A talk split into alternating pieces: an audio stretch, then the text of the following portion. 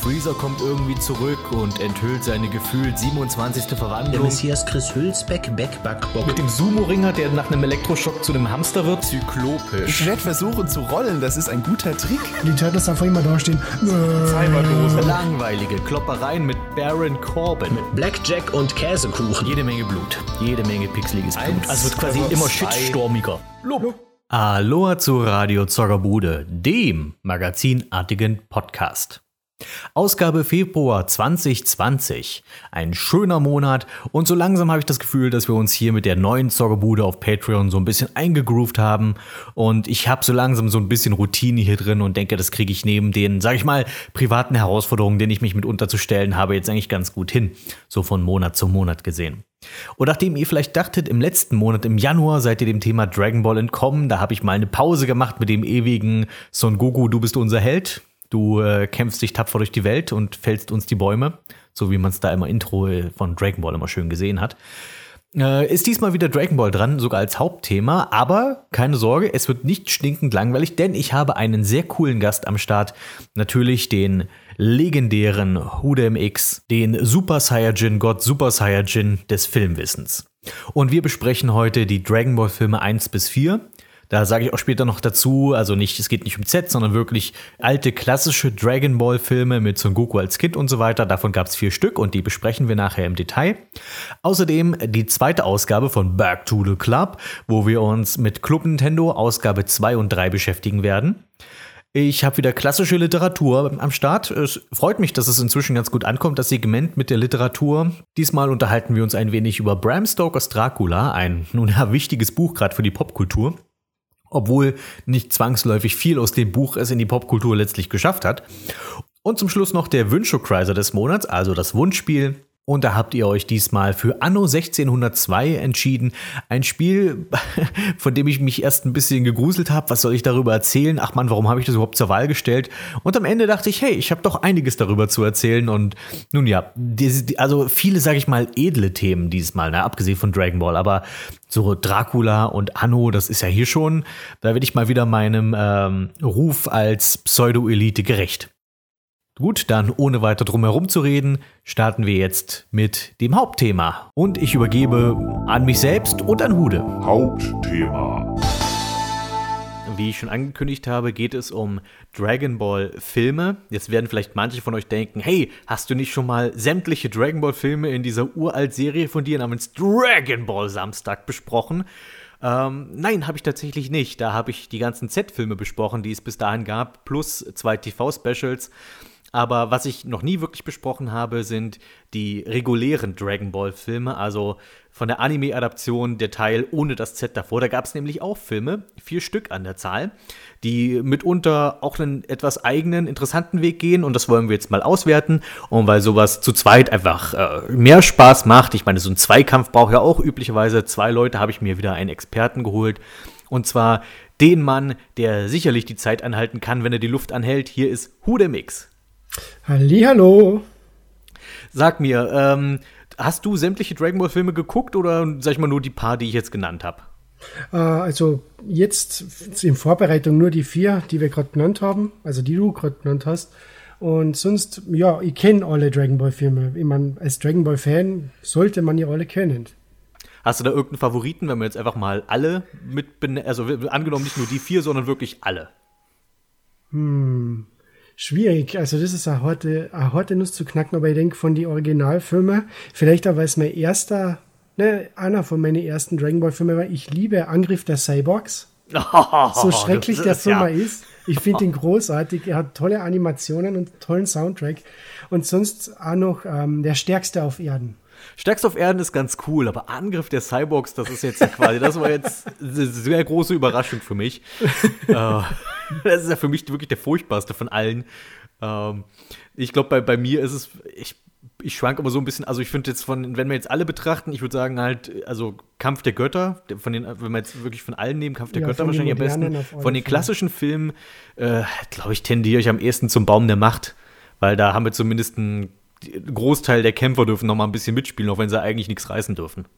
Ah, die Entscheidungsschlacht. Okay, Baum der Macht, genau. Tree of Might, der Ja, englische ich, ich, Titel. bin- ich bin, ja, genau, ich nenne es lieber eigentlich Baum der Macht, weil ich finde, Entscheidungsschlacht ist so herrlich ähm, genau.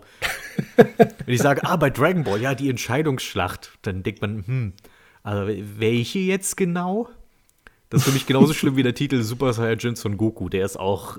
Oh, der ist schrecklich. Aber da haben sie sich ja ans japanische Original gehalten. Also von daher. Ja, allerdings. Vor allem ist es auch der Film ohne Super Saiyajin, aber okay. Ja. das ist von den modernen, wie du sagst, Kampf der Götter ist klasse und ich finde Sonst ist er, äh, der Super Broly-Film richtig Super Broly-Mann. Ja, das hatten wir neulich auch, neulich in einer der früheren Ausgaben, den hatten wir zusammen ausgewertet. Mhm. Und stimmt, den, der Broly-Film, der konnte auch fast der, der neue. Und ich habe noch eine Schwäche für Bio-Broly, aber ich weiß, der ist hart an der Grenze. Super, über mich lachen wegen Angriff der Cyborgs, aber selbst Bio-Broly mögen, klar, klar. Ja, Bio-Broly hat zumindest noch einen Plot.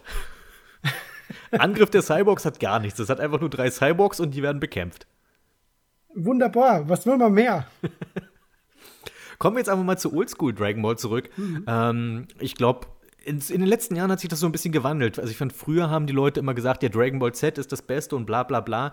Und das alte Dragon Ball, das wäre ja nur was für Kinder und das wäre so, hm, halt, ist noch zu lustig und noch nicht ernst genug und so weiter. Ich glaube, in den letzten Jahren hat sich das gewandelt. Ich habe neulich mal auf Twitter sowas ähnliches fallen lassen von wegen, hey, das Original Dragon Ball ist eigentlich immer noch besser als Z und ich habe eigentlich fast nur Zustimmung bekommen. Ähm, ich glaube, so nach und nach entdecken die Leute, dass halt das Original Dragon Ball oder ähm, zumindest die TV-Adaption der ersten paar Story-Arcs, um mal präzise zu sein, die Klugscheiße sind ja auch äh, hier manchmal unterwegs, ähm, die, dass, dass, dass da einfach mehr drin steckt und dass du da sowohl Abenteuer drin hast, als auch, als, als auch coole Kämpfe und originelle Kämpfe. Und insofern war ich dann auch gespannt, was, was man da bei den Filmen gemacht hat, weil ich fand den Ansatz, den Z gefunden hat, wir, wir machen einfach Filme und die Handlung spielt in etwa so zeitgleich zu dem, was, wo wir gerade in der TV-Serie sind, äh, fand ich eigentlich gar nicht so schlecht. Aber bei den alten Filmen hat man das doch ein bisschen anders angegangen. Korrekt, ja. Also es stimmt absolut, was du sagst, wegen das Fülle jetzt Dragon Ball wiederentdecken. Also ich sag so, als Jugendlicher findet man Dragon Ball Z einfach cool, weil es ist ja so Kämpfe und edgy und überall Blut und meine Mama hat immer gesagt, Dragon Ball Z wäre nichts für Kinder. Also die beste Werbemaßnahme muss man den lassen. Also natürlich willst du als Kind das dann gucken, wenn du weißt, dass es nicht für dich ist. Ja. Ähm, äh, und mittlerweile steigen eben viele äh, dadurch, dass die Serie wieder hin und wieder ausgestreut wird bei Pro7 Maxi Club läuft Dragon Ball wieder und die Leute kommen halt drauf, ja, das ist doch cool, das ist eine Abenteuerserie und später geht es halt immer mehr mit Kämpfe, aber trotzdem noch immer, der Stil ist großartig und ich denke, also ich habe mal Dragon Ball Z so schon jahrelang nicht mehr angeschaut, aber Erfolge Dragon Ball geht eigentlich immer. Das stimmt. Ich habe ähm, jetzt, wo es das Ganze auf äh, ja, als DVD kriegst du inzwischen wirklich die komplette Serie. Mhm. Ähm, habe mir erst erstmal so nach und nach so die Boxen von ich glaube, ich sollte mal die, den Tier, das kurz bevor wir wirklich über weiterreden, das noch mit Dragon Ball und Dragon Ball Z noch kurz klären, äh, was ich eben schon anspielte. Ja, also Dragon Ball an sich ist eigentlich eine komplette Reihe. Es gibt, so wie Toriyama sich das überlegt hat, vom Manga her keine Unterteilung in Dragon Ball und Dragon Ball Z, sondern es ist einfach ein fortlaufender Manga. Von der Begegnung Bulma und Son Goku bis zum Ende mit ähm, Up und äh, nach dem Tod von Kid Buu und so weiter. Das ist eigentlich eine komplette Geschichte und nur in der TV-Adaption hat man es unterteilt in zwei Serien, in Dragon Ball und Dragon Ball Z. Und wenn Hude und ich hier von Dragon Ball reden, dann meinen wir die TV-Adaption der erst, also die, die erste Serie von Dragon Ball ohne Z. Nur, dass wir da quasi alle jetzt hier auf Augenhöhe sind. Ähm, was wollte ich jetzt eben ansetzen? ich hätte, ich hatte gerade. Äh, ach ja, was, was genau mit den Boxen? Genau. Ich habe mir so nach und nach halt die Boxen vom, von äh, Dragon Ball erst geholt. Und ähm, nachdem ich die dann durchgesehen hatte, dachte ich, eigentlich schade, dass es jetzt vorbei ist. Ich könnte noch ein bisschen mehr Dragon Ball vertragen. Und habe dann wieder angefangen, auch Z äh, zu gucken, mit, beziehungsweise die Z-Boxen nach und nach zu holen. Und dachte, ah, hier die Saiyajin-Box. Also wirklich von Raditz bis Ende von Vegeta ist die erste Z-Box. Die war mhm. eigentlich doch wieder ziemlich cool. Äh, kann man mal wieder geguckt haben. Und dann kommt ähm, die Namek-Box von äh, halt dem Flug, also wo sie starten auf der Erde und dann bis zur ersten Begegnung mit Freezer, also beziehungsweise wo dann der, der Freezer in seiner ersten Form gegen Vegeta kämpft. Bis dahin geht diese zweite Box, diese Namek-Box. Und Box 3 ist der Freezer-Kampf, die komplette Box. Ja, die fünf, die fünf Minuten gegen Freezer, genau. Das ist wirklich eine komplette DVD-Box, ist nur der Freezer-Kampf. Und da wusste ich wieder, ah ja, jetzt weiß ich wieder, warum ich das alte Dragon Ball lieber mochte. und da habe ich auch aufgehört, dann mir, also die restlichen Setboxen habe ich mir nicht mehr geholt, weil das war auch der Punkt, wo bei, wo bei mir ähm, damals, als ich die Serie geschaut habe, auch wirklich so das Interesse immer mehr geschwächelt hatte, wo ich merkte, oh mein Gott, das wird ja immer weiter gestreckt und es passiert eigentlich gar nichts Interessantes mehr und es geht eigentlich nur noch um äh, niemand reißt mehr was, außer wir müssen also warten, warten bis Son, auf Son Goku die Serie. Das wird da richtig manifestiert. Ähm, es gibt ja jetzt eine aktuelle, relativ interessante Internetreihe, die kennst du bestimmt, äh, Dragon Ball Dissection. Ja, die Ähm, ist da, großartig. da wird jetzt dann aktuell die Freezer-Saga, die Anime-Adaption, ein bisschen, wie sagt man, dissektiert. Ich kenne jetzt das deutsche Wort, fällt mir jetzt nicht ein. Auseinandergenommen. auseinandergenommen, Dankeschön. Und ich finde es großartig, wie der ähm, Mr. Fusion heißt der, glaub? Myster Fusion. Mr. Fusion. okay. Ja, also wird geschrieben Mystare Fusion. Das soll so ein bisschen fancy klingen. Ähm, genau, das können, kann ich auch sehr empfehlen, den Kanal. Ist, finde ich, der beste Dragon Ball Kanal im Internet. Und er erklärt jetzt genau das Phänomen, was du miterlebt hast. Er erklärt es aktuell irrsinnig genau, warum viele Leute denken, dass während der Freezer-Saga der Anime total eingestürzt ist. Und alle Punkte, die er aufbringt, die stimmen zu 100 Prozent. Das ist unglaublich. Aber das hat dann mit der Produktion des Animes selbst zu tun, weil die haben zu der Zeit den Manga schon dermaßen stark aufgeholt, ähm, dass sie im Prinzip, wenn das, sie haben nur ein halbes oder ein Dreiviertel des Kapitel adaptiert und da Folgefolge gekriegt. Deswegen streckt sich die ganze Handlung und es gibt so massig Filler, die keinen Sinn ergeben und so weiter. Also schrecklich. Da, ja, Ja, wirklich, ich habe, äh, wie gesagt, ich habe diese Freezerbox durchgeguckt und dachte, das, ich, es kann nicht schnell genug vorbei sein. Und dann dachte ich, sind immer noch zwei DVDs übrig. und ich habe das Einzige, worauf ich mich gefreut habe, es gibt einmal irgendwie eine kurze Filler-Sequenz mit, wo Vegeta ein Flashback hat mit Nappa und Raditz. Dachte ich, das ist das einzig Coole, was während dieser ganzen Box passiert, dass man nochmal Nappa und Raditz sieht. Ähm, und halt diese alte Saiyajin-Truppe oder sowas. Ansonsten ist es halt einfach furchtbar. Ja, ähm, Kommen wir jetzt also, wie gesagt, das war jetzt die Unterscheidung Dragon Ball, Dragon Ball Z und ich habe diese Original Dragon Ball Filme ähm, erst viel später gesehen. Da hatte, kannte ich eigentlich schon die meisten Z-Filme und ich dachte, ich hole die mal noch nach. Und ähm, ich muss sagen, ich bin so ein bisschen hin und her gerissen bei denen. Ich finde sie nicht so cool, wie ich sie eigentlich gerne finden möchte. Und für mich hat vieles davon auch was mit der deutschen Synchro zu tun. ah, verstehe, ja.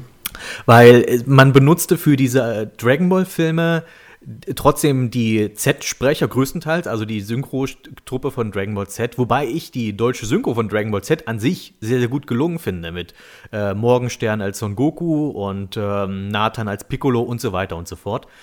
Ähm, ich fand aber halt, dass die Nebenfiguren häufig nicht so gut, also die, die, das, was in Z-Nebenfiguren sind, nicht so gut besetzt waren wie die Hauptfiguren das Problem mit den alten Dragon Ball Filmen ist, die Hauptfiguren im alten Dragon Ball sind die, Zug sind die Nebenfiguren von Z. Und das heißt, wir haben jetzt nur die Figuren, die ich nur so so lala synchronisiert finde und vor allem den äh, kleinen Son Goku ist einfach in der Z-Variante furchtbar. Das ist eine Schrecksekunde, ja. Da, da stimme ich dazu. Das war bei mir damals auch so, wie die, die Filme sind ja damals bei Polyband auf Video und DVD erschienen. 2004 muss das gewesen sein. Und ich habe damals schon gedacht, boah, cool, Dragon Ball Filme. Jetzt höre ich wieder den Son Goku, die Corinna Dornkamp und die Bulma spricht wieder die Katja Liebig. Und dann legst du die DVD ein und dann hast du auf einmal ja, ich bin Son Goku. Äh, äh, irgendein kreischendes Mädchen. Ich meine, die Corinna Dornkamp war zu der Zeit auch ein kreischendes Mädchen, aber sie hat das trotzdem wie ein junger Bursche gesprochen. Aber das ist wirklich so total mädchenhaft synchronisiert. Und die Bulma-Sprecherin, die ist arg bemüht, so zu klingen wie die alte Bulma-Sprecherin am Anfang, aber mit weiterlaufendem Film driftet sie immer mehr davon weg. Und das ist irgendwie schade. Also ich, ich fand das wirklich einen ziemlichen Kulturschock, weil ich halt die Synchro von Dragon Ball, die deutsche, wirklich super gelungen finde. Also was du sagtest, auch da die Sprecherin für Son Goku in der TV-Version macht meiner Meinung nach einen ausgezeichneten Job, weil die es nicht nur hinkriegt, wirklich wie ein kleiner Junge eben zu klingen. Ich meine, das ist ein alter Trick aus dem Theater. Da hat man ja auch für jungen Rollen traditionell Frauen genommen. Und äh, das macht man hier ja im Grunde genommen auch. Ich mochte aber auch bei der alten Dragon Ball Synchro eben auch, dass Krillin so ein bisschen was Kreischiges an sich hatte, was einfach so Ja. gut gepasst hat bei ihm. Und ähm, auch der Muten Roshi-Sprecher, der ist zwar bei weitem nicht so populär wie der Muten Roshi-Sprecher aus Z, ähm, also einfach von, vom Bekannt, also die Stimme aus vom, vom Z Muten Roshi kennt man auf jeden Fall. Äh, ich, ich hab's, ich sag's dir gleich. Wer Karl? Schulz. Karl Schulz, genau. Und der, der, der Original Muten Roshi-Sprecher ist, ist vielleicht nicht so populär, aber ich finde, der hat dieses väterliche, also immer wenn Muten Roshi wirklich der Meister ist, das hat er einfach sehr, sehr schön hingekriegt und das fehlt mir beim Karl Schulz ein bisschen. Vor allem hat die Comedy auch so großartig hinbekommen als Jackie Chun. Das, Das ist eben das, was ich jetzt nicht sagen wollte. Und das, das, die, die haben beim Original Dragon Ball, die ganzen Sprecher haben das Timing der Jokes wirklich fantastisch hinbekommen. Vor allem die Son Goku-Sprecherin. Ähm, die hat, ich, ich finde, äh, gerade so die ersten zwei Story-Arcs, also mit ähm, Suche nach den Dragon Balls und dann das erste, also das 21. Turnier, ist vom Comedy-Faktor wirklich sehr gelungen, auch in der deutschen Fassung, obwohl so viele der Jokes geschnitten wurden. Aber hat man trotzdem das sich irgendwie drumherum gemogelt und trotzdem eine wirklich witzige Adaption daraus gemacht. Und nicht zu vergessen, wir hatten ja die Schockwelle und die Überschallwolke Ah, und den. Zauberstab. Stimmt. Den Zauberstab, ich wusste, ich hatte, hatte vergessen, wie sie den, den Stab nennen in der deutschen Fassung. Stimmt. Zauber, einfach nur Zauberstab. erscheine. Wobei bei dem haben sie es ja belassen. Also später nennen sie es einfach den Mönchstab, aber zumindest bei der Wolke und also Kamehameha haben sie ja irgendwann übernommen einfach. Ja. Die Wolke haben sie Jindo Jun genannt, woher auch immer der Name kommt. Ja, im Original ist es ja Kinteun. Kinton, genau. Und der Stab ist ja eigentlich Neubo. Genau. Oh, das hat mich da so gestört. Aber ich darf noch nicht zum vierten Dragon Ball Film Ja, sagen, mir ist es auch aufgefallen. okay. Ähm, jedenfalls, äh, das ist halt das Thema Synchro. Und das zieht sich halt durch die ersten drei Dragon Ball-Filme in der deutschen Variante. Weshalb das auch, ich finde ich habe ja die DVD-Box von, diesem, ähm, von diesen vier Filmen, die es auch im Deutsch schön zu kaufen gibt. Äh, kann ich empfehlen, wenn man sich für die Filme interessiert. Ähm, und dass du halt äh, die japanische Tonspur mitgeliefert bekommst mit deutschen Untertiteln. Und das ist hier, finde ich, eine wirklich gute Alternative. Ja, absolut richtig. Tolle, also es ist eine super DVD-Box. Bisschen schade, dass man nur 2.0 Ton drauf hat und nicht den Original Stereo-Ton von den alten Polyband-DVDs, aber pff, es funktioniert so, es funktioniert und passt. Ja. Und deswegen würde ich sagen, jetzt wo wir quasi den allgemeinen Kram besprochen haben, äh, kommen wir doch erstmal zum ersten Film. Dragon Ball, die Legende von Shenlong. Ist zwar an sich ein generischer Titel, aber passt eigentlich gut zu diesem Film, weil dieser erste Film erzählt im Grunde genommen nochmal die Handlung des ersten Story Arcs nach, nur ein bisschen anders und gerafft. Oh, massiv gerafft, um Der- Gottes Willen. Ja, aber das, man muss auch überlegen, ich gucke gerade auf Wikipedia, der Film geht gerade mal 50 Minuten. Das heißt, du hast sozusagen 13 Folgen, was es in der Original-TV-Serie war, auf äh, quasi nicht, also etwa zwei Folgen eingedampft. Von der Länge her. Unglaublich. Äh, das finde ich, also gerade wie am Anfang die Charaktere eingeführt werden, es geht wirklich zack, zack, zack. Eigentlich muss man bei all diesen Filmen sagen, du musst schon Dragon Ball-Fan sein, ansonsten hast du von diesen Filmen irgendwie nichts. Na, du, du verstehst sonst die ganzen äh, Freundschaften nicht. Es ist absolut unverständlich, warum der Oolong auf einmal Best Buddies mit Son Goku und Bulma ist. In der, in der Serie wird es über zwei, drei Folgen gestreckt und erklärt. Und dann freunden sie sich mit der Zeit halt an. Aber da, so, jetzt haben wir Best Buddies. Willkommen in der Gruppe, Oolong. Das, also das fand ich, das war wirklich der krasseste Übergang, wo sie treffen Olong im Wald, dann fliegt er als Fledermaus weg und im nächsten Moment ähm, plumpsen sie in die Wüste und äh, haben Schuhtuch auf. Und äh, Olong ist auf einmal so, ey, Son Goku, kämpf doch mal für mich. Äh, ja, Vor allem, die, dieser Übergang ist so großartig. Du hast ja den Wald, dann ist eine Klippe und dann ist da Wüste. So funktioniert das nicht, meine Herrschaften. Ähm, und ich, ich finde diesen Ansatz, ähm, sag ich mal, die, die Handlung der Serie oder einen Ausschnitt der Handlung der Serie als Film umzusetzen, bin ich auch, dem bin ich auch gegenüber kritisch eingestellt. Ich erinnere mich noch, ähm, dass ich das schon bei One Piece nicht so gut fand. Ich weiß nicht, ob bist du mit den One Piece-Filmen soweit vertraut? Ja, alle. Oh, okay, da bist, kennst du schon mehr als ich. Ähm, ich. Ich mochte die One Piece-Filme. Ich fand es auch da cool, dass sie eigene Geschichten erzählten, die so nebenher zur Haupthandlung passierten. Also du konntest jeden Film irgendwie einordnen, wann passiert das etwa zeitlich gesehen parallel zur Haupthandlung. Und nur, dass es halt irgendwie nochmal eine extra Geschichte ist. Und irgendwann fing sie dann an, aber die auch dort wieder diese Story-Arc-Filme zu machen, wo sie quasi einfach ein Stück aus der Serie genommen haben und das als Film nochmal rausgebracht haben. Und das war auch der Punkt, wo ich dann aufgehört habe, mir die One Piece-Filme anzugucken, weil ich muss Alabaster nicht nochmal als Film gucken. äh, das ist, Das war als Anime schon so gestreckt. äh, ich, ich, also, das fand ich so doof. Ich, ich fand, ich, also die One Piece-Filme sind zwar auch, sag ich mal, durchwachsen von der Qualität, aber da waren trotzdem ein paar coole dabei. Ich weiß nicht, ein Film 1 bis 6 oder sowas sind ja eigene Geschichten. Und dann ab irgendwie sieben oder acht äh, kam ja dann dieser Alabaster-Film und dann haben sie irgendwie noch mal einen Film mit Drum Island, also mit Choppers Geschichte noch mal rausgebracht. Und da war dann irgendwie, das, da war es dann irgendwie für mich vorbei. Das fand ich dann irgendwie doof. Ja, aber dann hast du die besten Filme wieder verpasst, weil danach kommt Strong World und One Piece Film Z, die sind großartig. Die sind die wenigstens eigene Geschichten. Oder wieder nur Ja, das sind total eigene Geschichten. Das ist jetzt ein, da, da, das ist das, der, die, die Variante, die sie dann mit Dragon Ball Z gemacht haben, wo sie den Originalautor geholt haben und ihn gebeten haben, ein Drehbuch zu schreiben und dann das eben veröffentlichen. So wie bei der Toriyama mit Kampf der Götter haben sie das zuerst mit dem Oda mit Strong World probiert, was super funktioniert hat und dann ist Z nachgekommen, also One Piece Z oder One Piece Film Z und das ist für mich der aktuell beste One Piece Film. Okay, da muss ich die echt nochmal nachholen, weil das hat mich so ein bisschen abgeschreckt dann, also die Sache, die, die One Piece-Filme weiter zu verfolgen, weil das dachte ich, das interessiert mich einfach null. Und so ein ähnlich ist es hier auch bei, bei, bei Dragon Ball, dass ich, ich eigentlich schade finde, dass sie keine, zumindest beim ersten Film, ich muss sagen, bei Film 2 und 3 ist es so weit weg von der Originalhandlung, dass, dass das schon wieder als eigene Geschichten durchgeht. Dieser erste Film aber, finde ich, schwächelt schon dadurch, dass er eigentlich nur die, den Plot der ersten Story nacherzählt, aber gerafft und irgendwie auch nicht so gut. Es, es fehlt Zeit zum Durchatmen. Die, die, das ist geht so zack auf zack auf zack. Du, du hast nie Zeit, die wirklich in die Welt einzufinden, irgendwie eine Struktur zu finden, dass du ein bisschen die Hintergründe in die aufnimmst, die Musik anhörst, die, die wirklich großartig ist in dem Film und da diverse Szenen sind wirklich großartig anim animiert, aber du hast davon nichts, weil es alles so am, Lauf am Laufband abgeht, dass es einfach nicht funktioniert. Und da diese Nebenhandlung mit dem Mädchen, mit die äh, Rich Stones, sind das, ich glaube, ja, das, das, das funktioniert. Am Anfang hast du so ziemlich, denkst du da, okay, Dragon Ball, die machen jetzt so eine Story mit Rich Stones, aber dann blendet das über in die Dragon Ball Manga Story, die jetzt irgendwie in, mit dem übereinstimmt, aber dann doch wieder nicht.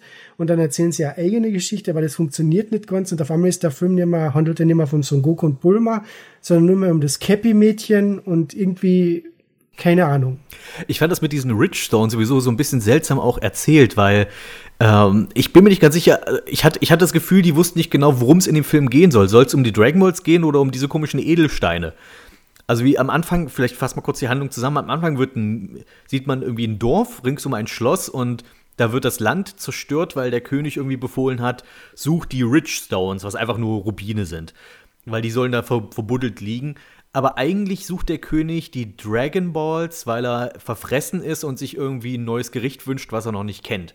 Was ich allgemein für Dragon Ball schon mal an sich einen guten Bösewichtswunsch finde. Das finde ich origineller als ich will die Weltherrschaft oder ich will die Unsterblichkeit, äh, was wir sonst ja üblicherweise bekommen. Ich will größer sein. ich will größer sein, genau. Kommandant Red, beziehungsweise später seine Inkarnation namens Freezer. Äh, die, äh, ja, die, aber dass, dass wir halt, ich hätte es gar nicht schlecht gefunden, wenn es wirklich einfach um diese also Rich Stones geht, meinetwegen, und dass das Mädchen loszieht und trifft halt Son Goku als Held, den sie dann da mitbringt und der dann ähm, dort irgendwie hilft. So, ist- ich meine, es gab äh, Filler-Folgen in Dragon Ball, die genau diese Plot erzählt hat, und die waren eigentlich okay. Es gab diese mit, ähm, mit dieser, mit dieser magischen Trinkflasche, diese eine Folge. Ah, Kinkanko, Ginkanko, Genau Ginkanko, das. Kinkanko. Das ist ja auch ein kleines Mädchen, sucht Hilfe gegen irgendwie Bösewicht und trifft so einen Goku und dann wird er quasi dadurch einfach involviert. Das hätte man machen können oder man erzählt wirklich die Dragon Ball Handlung, aber ich finde dieses, das Mädchen muss irgendwie irgendwann Son Goku treffen, aber, aber um, dass, dass der böse König besiegt wird, aber es muss auch irgendwie mit der Dragon Ball Suche zu tun haben, obwohl das Mädchen eigentlich nur daran interessiert ist, dass der König nicht mehr diese Rich Stones sucht. Ich finde, das beißt sich irgendwie. Das, oder die Handlung wird nicht so richtig zusammengeführt für mich an der Stelle. Es, es, es passt, aber es stoßt sich gegenseitig ab und dann das ganze Finale, das sind fünf Minuten, ist das große Finale und das geht so aus, fertig, Abspann. Wobei ich auch das große Finale äh, ist dadurch, äh, es zieht sich sogar ein bisschen. Ich finde diese, diese Son Goku und dieser, dieser Riese, also der eine Handlanger von dem König, Ah, weiß ich schon, ja, ja. Wenn, wenn die quasi dann, äh, der eine ist irgendwie auf seinem Hoverboard unterwegs und Son Goku auf seiner Wolke. und diese Begegnung, finde ich, zieht sich irgendwie. Ich weiß gar nicht, wie viel lang das wirklich im Film ist, aber ich fand das furchtbar langweilig. Viel cooler finde ich ja die, die Handlangerin von dem König, die ja sozusagen hier Mai ersetzt in dem Film. Und dass man da eine Kampfsportlerin hat und du hast dann eine Begegnung mit Yamchu und hast so ein bisschen Comedy und so weiter. Das hat irgendwie besser für mich funktioniert. Richtig, Überhaupt, ich richtig. finde, das ist eine der größten Schwächen des Films, weil du erzählst im Grunde genommen die erste Hand, also die Handlung der, erst, der ersten Story, aber du entfernst Pilaf, Shu und Mai, die für mich somit das Beste sind am ersten, an der ersten Dragon Ball Story. Oh, Pilaf schont meistens sowieso das Beste an Dragon Ball selbst. Was ohne die funktioniert das nicht wirklich. Und das haben sie ja bei Kampf der Götter gemerkt. Und jetzt sind sie wieder Hauptteil der Handlung. Aber das ist ja total interessant, dass eigentlich Pilaf und seine Crew im Manga ja so wirklich nur minimal eingesetzt werden. Die kommen ja eigentlich nur zweimal vor. Im Anime sind sie aber vor allem, also in Dragon Ball sind sie wirklich sehr präsent, da durch den vielen Filler. Was ich aber irgendwie gut finde, weil ich finde, das gibt dem Ganzen irgendwie eine, eine schönere Struktur, dass du halt diese alten Bösewichte, die aber eigentlich keine Gefahr sind, trotzdem immer mal wieder auftauchen lässt. Also in der Red Ribbon Saga mit seiner fliegenden Festung. Und, nee, ich, ich muss mich korrigieren, in Manga taucht er dreimal auf. Ich habe jetzt das einmal vergessen, wo er quasi bei, ähm, wo er in seinem Auto unterwegs ist. Äh, am Ende, Ah, nach Uranai Baba. Genau, ja. Und dann das dritte Mal taucht er bei Piccolo auf. Aber das sind so die einzigen drei Mal im Manga. Und äh, im Anime haben sie ihn wirklich viel mehr einge... Auch im ersten Story-Arc taucht er wirklich nur ganz am Schluss auf als quasi der Endgegner. Während er im Anime ja von Folge 1 dabei ist.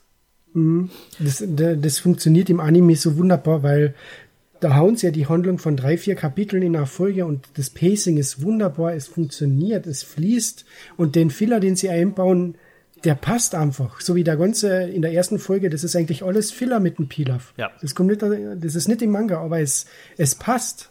Es fügt sich so gut, also das ist einfach so gut geschriebener Filler, dass dir nicht auffällt, dass es Filler ist. Also du denkst, das muss so.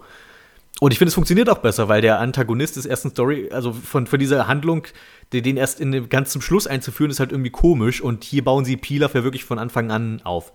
Aber jetzt nochmal zurück zum Film. Jedenfalls wird Pilaf und seine Crew werden entfernt und durch eher schwache, durch eher schwache Bösewichte ersetzt. Ich, wie gesagt, ich mag den Mai-Ersatz irgendwie, weil die ein bisschen aktiver noch ist oder zumindest noch ein bisschen mehr diese kompetente Rolle, die Mai schon hatte, ja noch mal weiter verstärkt.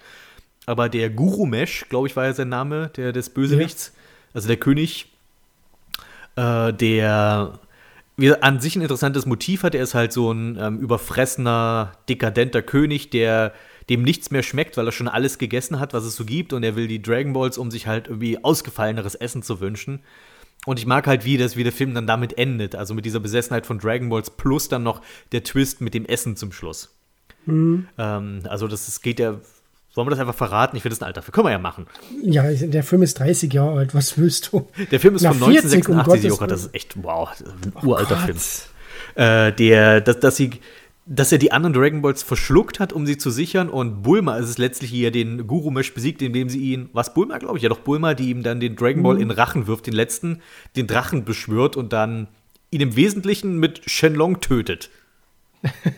Fatality, Shenlong wins. Der tatsächlich Shenlong platzt aus ihm raus. Ähm, ich bin mir nicht ganz sicher, warum er wieder dann als kleiner Guru-Mesh am Ende auftaucht. Ich glaube, das hat was mit dem Wunsch von dem Mädchen zu tun, irgendwie, dass sie sagt, ich will, dass das Land wieder irgendwie wieder hergestellt wird, wie es vorher war.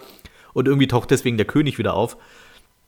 Aber dass er jetzt quasi noch bevor, bevor er quasi krankhaft wurde, dass man ihn da noch mal sieht und dann reicht ihm das kleine Mädchen den Apfel und dann ist es ein einfacher Apfel, den er als große Köstlichkeit empfindet. Und ich mag dieses, es hat, es ist ein hübsches Happy End mit einer netten Botschaft, dass so die einfachen Dinge, die eigentlich wertvollen Dinge im Leben sind.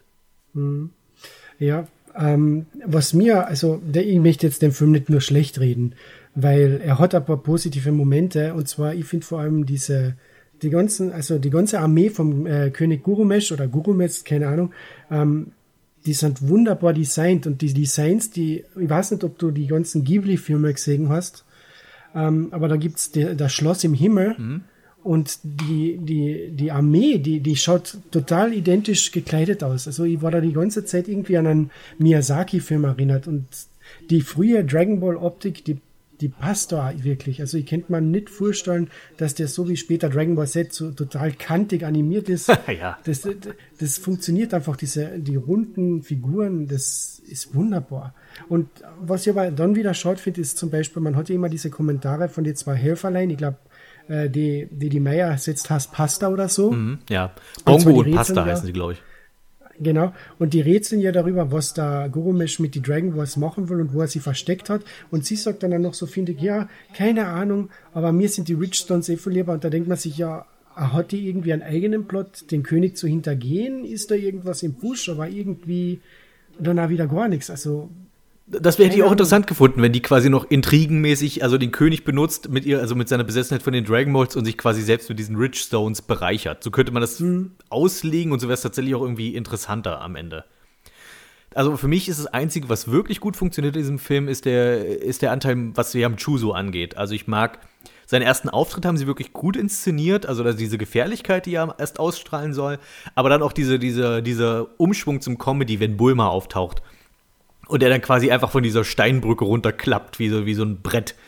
Äh, fand ich vom, vom Timing und von den Aus Gesichtsausdrücken und so weiter haben sie das wirklich sehr gut gemacht. Fast sogar gefällt mir diese äh, Yam Chu-Einführung sogar fast schon ein bisschen besser als in der eigentlichen Serie, wobei auch das schwer zu toppen ist. Weil, aber da haben sie auch mehr Zeit für Yam Chu, wo es dann darum geht mit dem Wohnmobil und diesen ganzen Schnickschnack und hin und her und Verwandlungen. Was ich, worauf ich gut verzichten hätte können bei dem Film ist Olong, weil der ist irgendwie vollkommen überflüssig in dem Film. Ja, also Olong, der ist nur drin, weil Olong in die frühen Dragon Ball Filme dabei war. Äh, Folgen dabei. Ja, ja, genau. Also das ist aber in den, in den alten Dragon Ball Folgen ist er tatsächlich auch ein wirklich aktiver Charakter.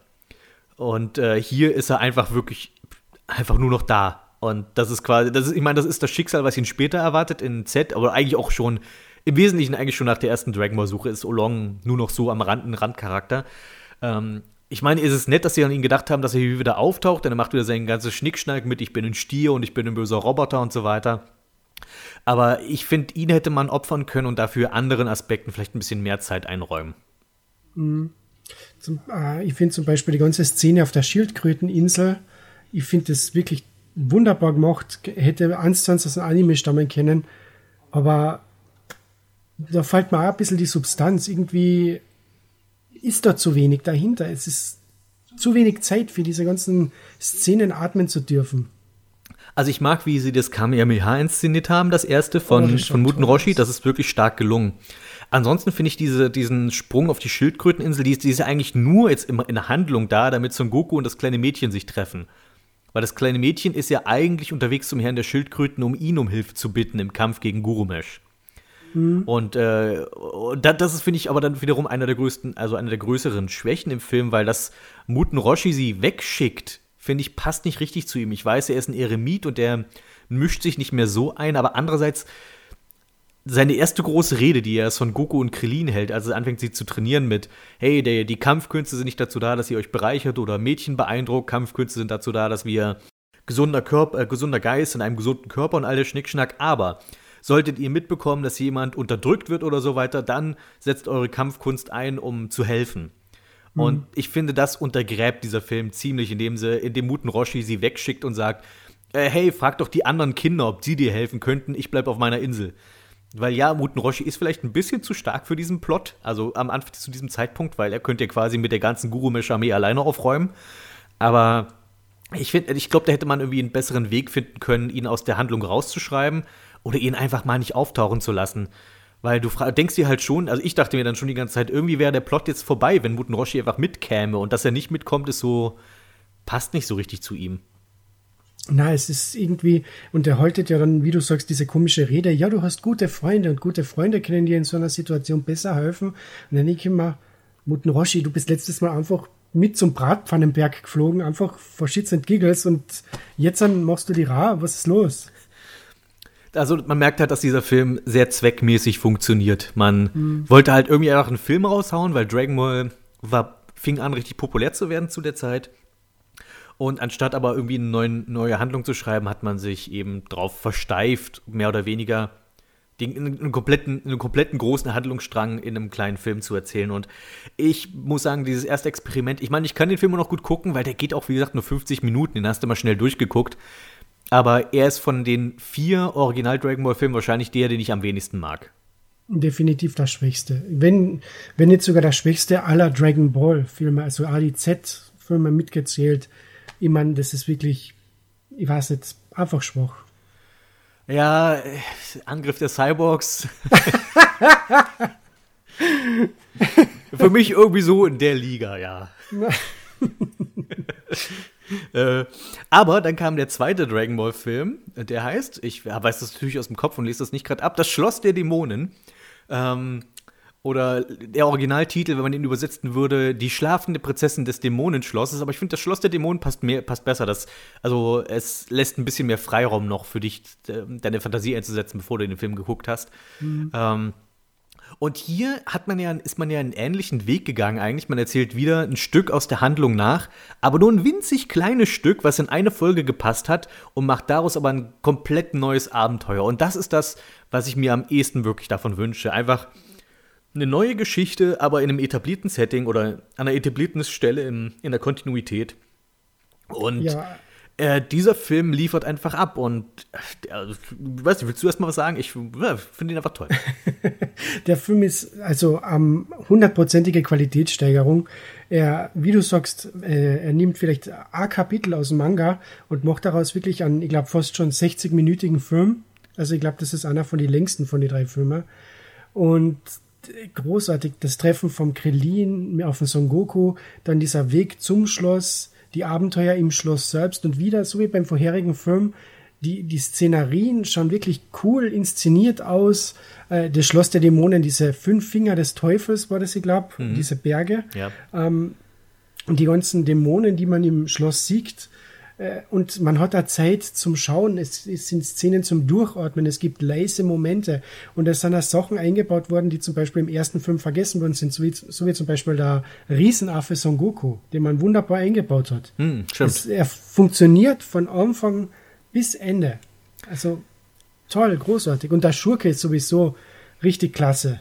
Der hat mir irrsinnig getaugt. Der Lucifer. Lucifer, der eigentlich Dracula ist. Also finde ich vom Design erinnert mich mehr an Dracula, aber er soll Lucifer sein.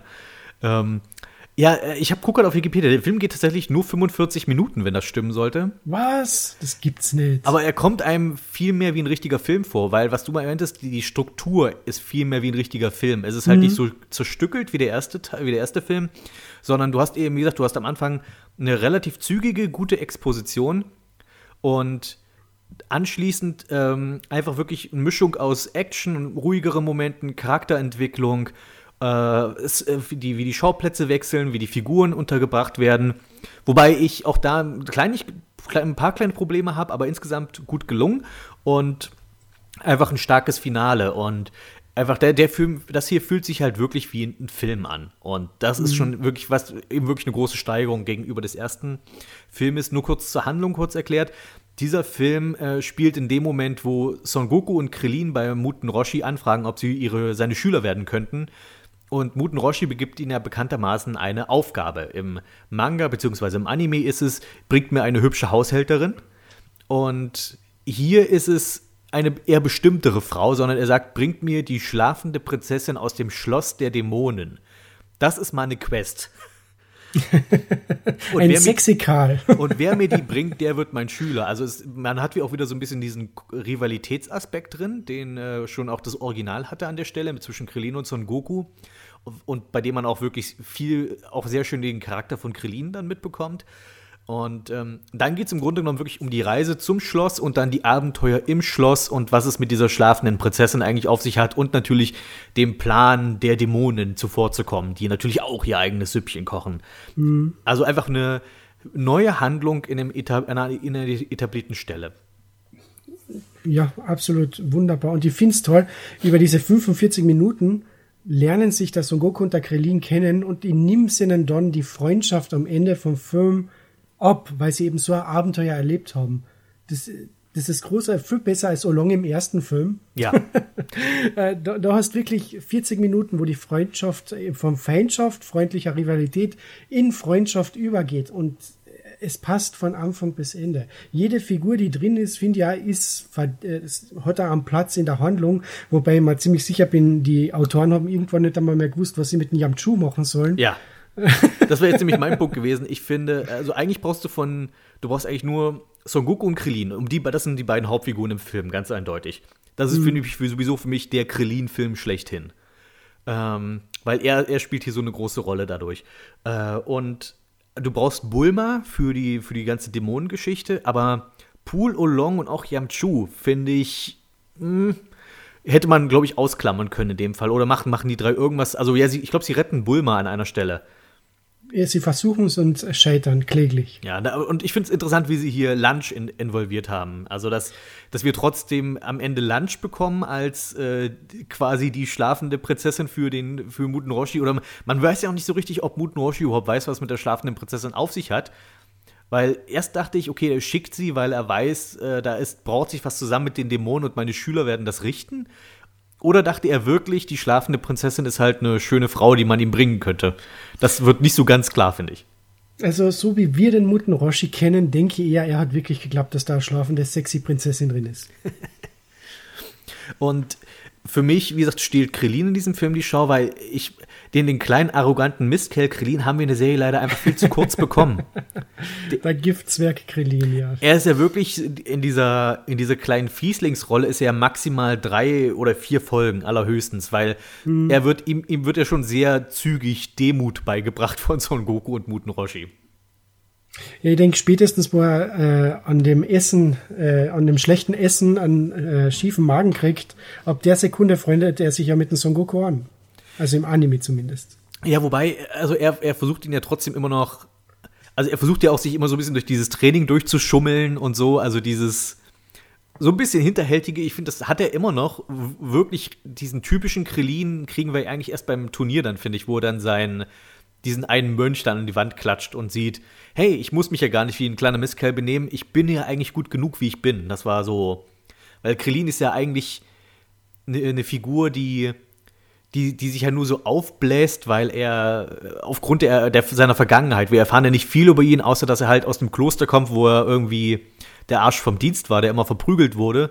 Und jetzt bläst er sich halt so auf, um quasi selbst, nein, ich bin nicht mehr das Opfer, ich bin jetzt einer von den Coolen. Und dann lernt er erst durch Son Goku, dass er ruhig er selbst sein kann. Ähm, trotzdem dieses, äh, sag ich mal, Arschloch-Krillin ist für mich immer noch mein Lieblings-Krillin, weil er einfach so, er ist einfach auch so ein, äh, einfach so ein Abnehmer für Jokes, finde ich so ein guter, weil das, er ist wie, wie mit, keine Ahnung, Thaddeus in Spongebob oder, äh, oder Rabbit in Winnie Pooh, also einfach diese Figuren, die irgendwie, die es irgendwie verdienen, ab, was, sag ich mal, abzukriegen, was sie so abkriegen oder irgendwie am Ende äh, auf, auf die Fresse zu fliegen mit ihrem Verhalten, aber das macht halt erst wirklich lustig. Und ich finde, Krillin ist halt einfach für Dragon Ball eine tolle Ergänzung gewesen und dieser Film feiert diesen Umstand irgendwie.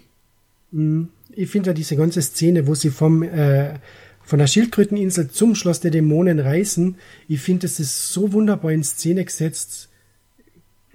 Einfach jedes Mal die Aktionen vom Krillin, einmal die, die Brücke kappen, dann reitet er auf Stirn Richtung Dämonenschloss. Ich glaube, dann nimmt er einmal kurz den Bus und isst dabei irgendeine Sushi, Ja. ein Sushi-Lunchbox oder irgendwie so. Es ist auch, und dann immer dieses freche Grinsen, was er hat. Und dann zum Schluss überholt ihn doch der Son Goku. Aber der Son Goku ist ja kein Arschloch, also wartet er vor dem Eingang, bis der Krillin aufgeholt hat. Super. Es ist wirklich, also du, du merkst, wie Krillin dazulernt, aber du, du weißt auch eben diese, diese, Sachen zu schätzen. Ich mochte, dass er halt eben diesen Trainingsaspekt, weil er sich halt auch wie in der Serie manchmal so versucht, ums Training zu drücken, dass du es eben drin hast, dass er eben nicht zum Schloss rennt, dass er eben irgendwie auf einem auf einer Büffelherde durch die Prärie reitet oder dass er einfach einen Bus nimmt oder so. Das sind einfach wirklich schöne kleine Comedy-Momente. Und wenn sie im Schloss sind, dann arbeiten sie dann tatsächlich auch zusammen und da merkst du dann auch wirklich, dass sie dass Krillin ihn nach und nach wirklich mehr als Freund zu schätzen lernt und merkt, dem, dass er eigentlich wirklich mit ihm zusammenarbeiten will. Und dann geht ja dieser Rivalitätsgedanke, rückt ja weiter in den Hintergrund. Und was, und wie gesagt, und Krillin ist halt auch, finde ich, für, für, für den Comedy-Aspekt wirklich eine große, eine tolle Ergänzung. Ich mag vor allem die Szene, wo es so, die werden ja an einer Stelle alle gefangen genommen und stecken in dieser Wand fest und es gucken nur die Köpfe raus. Und Son Goku verwandelt sich in den Riesenaffen und die Gesichtsausdrücke, die Krillin dabei macht. Comedy Gold. Es ist, äh, ja, wie gesagt, ich finde es rundherum, ich, ich finde auch den Plan der Dämonen, dass sie quasi irgendwie, eine, ich glaube, die bauen ja irgendwie eine Kanone, um die Sonne abzuschießen oder sowas, weil sie Genau, dann ja. ewige Nacht haben. Das ist einfach so ein wunderbarer Dragon Ball Plot. Ja, damals war halt die Erde noch das, der Mittelpunkt des Dragon Ball Universums. Ja, da, da war auf der Erde auch irgendwie mehr los. Da hattest du ja nicht nur die abgefahrenen Tiermenschen, du hattest Dämonen, du hattest Magie, du hattest noch irgendwie alles, aber auch Science Fiction. Irgendwie die alte Dragon Ball Welt bot einfach so viel mehr.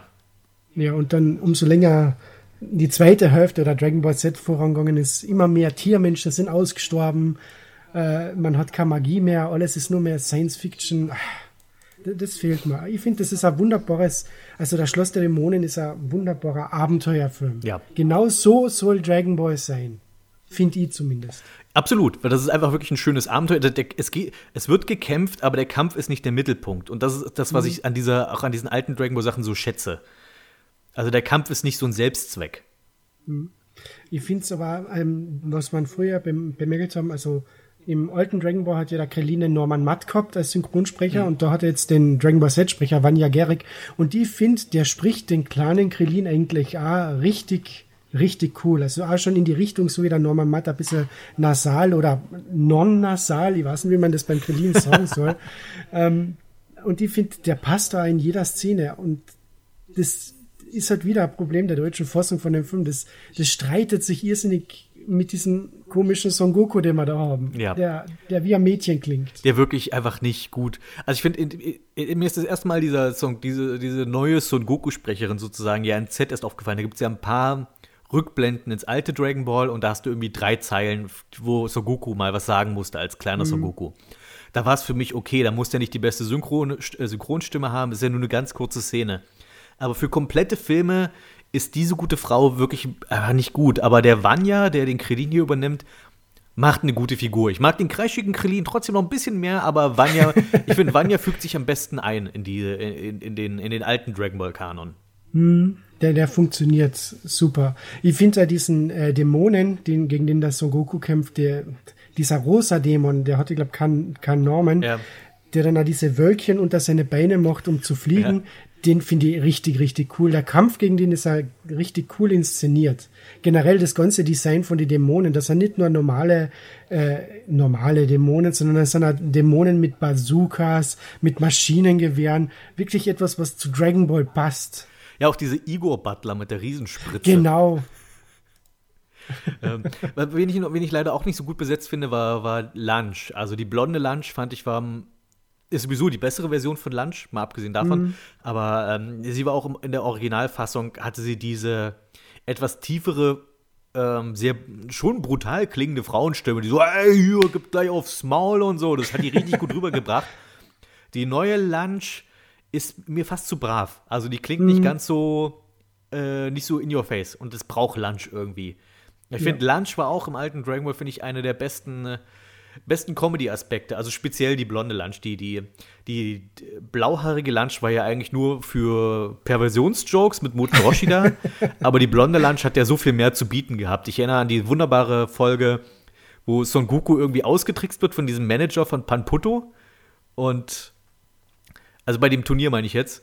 Ja. Da soll doch irgendwie Son, er will doch verhindern, dass Son Goku gegen Panputto kämpft und dann äh, lädt er ihn in sein Auto ein und fährt ihn irgendwo anders hin und Son Goku fällt natürlich drauf ein und Lunch verhindert das dann, und, weil sie ihm gerade ein Eis gekauft hat und es kann doch nicht sein, dass Goku jetzt weggeht, obwohl ich das Eis gekauft habe und dann verfolgt sie ihn auf dem Motorrad und ist einfach angefressen, dass Goku das Eis nicht haben wollte. Und das ist einfach, das ist halt so ein Ding, das kannst du halt nur mit Lunch. Und deswegen, ich vermisse auch Lunch später in der Serie so ein bisschen, auch wenn sie da natürlich auch nichts mehr zu tun gehabt hätte, wenn man ehrlich ist. Ich finde, die Lunch ist auch ein Charakter, die, die hat mit dem alten Dragon Ball ist sie richtig gewachsen. Also du hast ja bei den ersten Auftritte wirklich dieses total brave Mädel und dann eben diesen Ganoven-Typ, Ja. die alle umbringen will und so weiter und wo man eigentlich nicht versteht, warum die Blonde beim Muten Roshi und so weiter bleibt. Aber mit dem Verlauf der Serie, wo sie dann beim letzten Turnier, beim 23. war das, ich glaube, Ja. äh, noch einmal siehst, dann auch in diesem Kleid, das passt dann einfach. Sie ist domestiziert auf gut Deutsch, ist aber trotzdem noch immer diese Gaunerbraut, was wunderbar funktioniert. Und da ist sie auch fast nur noch in der blonden Fassung, weil die ist halt ein richtiger Charakter. Die blaue Fassung, die verändert sich ja nicht. Und äh, deswegen, ja, das stimmt, was also speziell, wo dann, wenn dann Tenshin Han in die, in die Handlung mit einsteigt und sie ja quasi ihr, ähm, äh, ihr so, so ein bisschen sich in Tenshin Han verliebt, ab da wird sie ja wirklich dann also irgendwie hast du das Gefühl, jetzt gehört sie wirklich so richtig zur Gruppe. Ich finde auch beim 22. Turnier haben sie es gut gemacht, wo die quasi dann auch mal abends zusammensitzen und Karten spielen und so. Und da ist sie ja auch irgendwie immer die blonde Lunch dabei und fügt sich einfach wunderbar in das Bild ein. Das finde ich zum Beispiel, das macht der dritte Film wieder besser. Da funktioniert die Lunch dann auch besser als jetzt an Dorn nur als diese Ganovenbraut, die den, äh, die Braut des Schlosses stehlen will. Ja. Und im dritten Film ist sie dann aber wieder dieser Teil der Gruppe, der wunderbar funktioniert. Ja, gut, dann gehen wir doch direkt über zum dritten Film. Jetzt wurde mir so diese, ähm, diese Brücke gebaut hast. Äh, das, der dritte Film, Son Gokus erstes Turnier, ist für mich wieder so einer dieser Filmtitel, die ich jetzt nicht so geil finde. Ist, weil Son Gokus erstes Turnier, das kann zwar dieser Film sein, aber das kann eben auch, naja, das 21. Tenkaichi Budokai sein, was es auch eigentlich wäre. Aber dieser Ja, Film adaptiert ja wirklich eine Menge. Das ist jetzt ja wieder, also die, muss wirklich, ist wirklich interessant, wie sich das entwickelt hat. Der erste Film nimmt einen Story-Arc und macht daraus einen Film. Der zweite nimmt sich irgendwie einen winzigen Teil aus der Handlung und macht daraus einen Film. Und der hier nimmt sich ja, ja fast die Hälfte der alten Dragon Ball-Serie und macht daraus einen Film, aber irgendwie funktioniert es in dem Fall besser als beim ersten Film. Hm? Ja, weil sie daraus auch was Neues gemacht haben. Du hast zum Beispiel, äh, was sie, wo sie gewusst haben, was sie reduzieren können, haben sie reduziert. Das war zum Beispiel die ganze Trainingsmontage bei Muten Roshi. Ich finde großartig, dass sie das als äh, Vorspann benutzt haben, weil du musst dazu nichts sagen, du musst es ja nur sagen. Äh, dann hast du ein bisschen Einleitung, die, es, die Red Ribbon Armee wird ja ein bisschen adaptiert, aber dann wieder nicht, sondern wird umfunktioniert in die Armee vom äh, Kaiser von Mifan und Tenshin Han und Chao Su und der Herr der Kraniche werden nah eingebaut und der Tao Bai Bai, weil zu dem Zeitpunkt hat man ja zum Beispiel gewusst, dass der Herr der Kraniche und der Bai Bai schon Brüder sind, Geschwister. Und das funktioniert dann einfach so wunderbar. Das Einzige, was ich ein bisschen übertrieben finde, ist eben, dass der Chao ein kleiner Kaiser ist. Aber was soll man machen? Das war dann eben für Fülle der Kanon, dass der Chao Su Kaiser ist mittlerweile wissen die Leute, ja, es ist eigentlich nur ein Film und der spielt in der Paralleluniversum. Ähm, das, was du sagst, das finde ich halt wirklich, haben sie wirklich, ist ihnen wirklich sehr gut gelungen, dass sie, dadurch, dass sie was Neues machen konnten, haben sie so viel auch unter, haben sie auch so viel vereinen können. Eben, dass es geht also um ein fremdes Kaiserreich, in das Son Goku, Krillin und Buttenroshi und der Rest der Gang halt reisen. Und hm. dort regiert Kaiser Chao Su, was ich an sich erstmal eine coole Idee finde, weil Chao Su hat ja in der eigentlichen Serie wirklich überhaupt nichts zu tun. Er darf einmal gegen Krillin verlieren und das war eigentlich das Ende von Chao Su. Ähm, danach ist er einfach, danach äh, wird er quasi zum neuen Pool, der halt mhm. mitkämpfen darf, aber auch nichts reißt.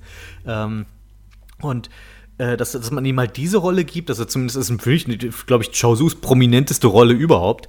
Und mhm. äh, dass man Tenshin Han zu seinem Leibwächter macht, das finde ich passt sehr gut. Und natürlich der Herr der Kraniche als der äh, fiese Visier, der den jungen Kaiser manipuliert, auch perfekt besetzt. Und Tao Bai Bai eben als sein Vollstrecker, der sozusagen mehr oder weniger in der Geheimpolizei Auftragsmorde erledigt für, für, den, für den Minister.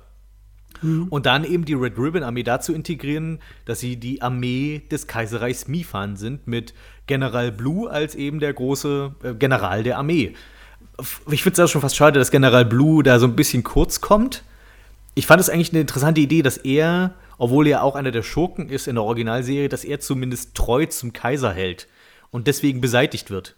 Das liegt wahrscheinlich daran, dass der General Blue, wie wir ja alle wissen, ein Fable für kleine Jungs hat. Oh, oh, da bin ich jetzt gar nicht drauf gekommen. ei, ei, ei. Wenn du dich erinnerst, damals in Dragon Ball. Oh ja, ja. Ähm, das war wirklich eine, das, da sind so ein bisschen übers Ziel hinausgeschossen. Ich meine, die, die schwulen Witze mit General Blue fand ich ja noch meistens irgendwie ganz witzig, wo er dann, wo dann, wo wir dann diese Pedonote dazu bekommen. Äh, das war dann so ein bisschen, nee, danke, jetzt reicht's. Äh, ja, aber General Blue, ich fand trotzdem cool, dass er wieder auftaucht, auch wenn er sein übliches Schicksal erleidet, was er ja in jedem Film erleidet, oder immer wenn General Blue auftaucht, muss er früher oder später sterben. Mhm. Ist einer der wenigen Figuren im Original Dragon Ball, die einfach gekillt werden. Und auch hier findet er sein, äh, sein klassisches Ende durch den Tod der Zunge durch Chao, äh, Tao Bai Bai. Mhm. Ähm, ja, und ich, ich mag einfach, dass dieser Film auch mehrere Antagonisten hat, dass du halt den Kran, Herrn Kranich hast, du hast Tao Bai Bai, Tenshin Han ist anfangs noch auf der Seite der Schurken und dass du da dass, dass du auch, dass sie Bora, den Indianer, irgendwie mit einbauen, dass du auch sozusagen äh, den finde ich eine der stärksten emotionalen Momente im alten Dragon Ball dadurch irgendwie mit unterbringen kannst, auch wenn sie hier, auch wenn er hier nicht ganz so stark funktioniert wie in der Serie.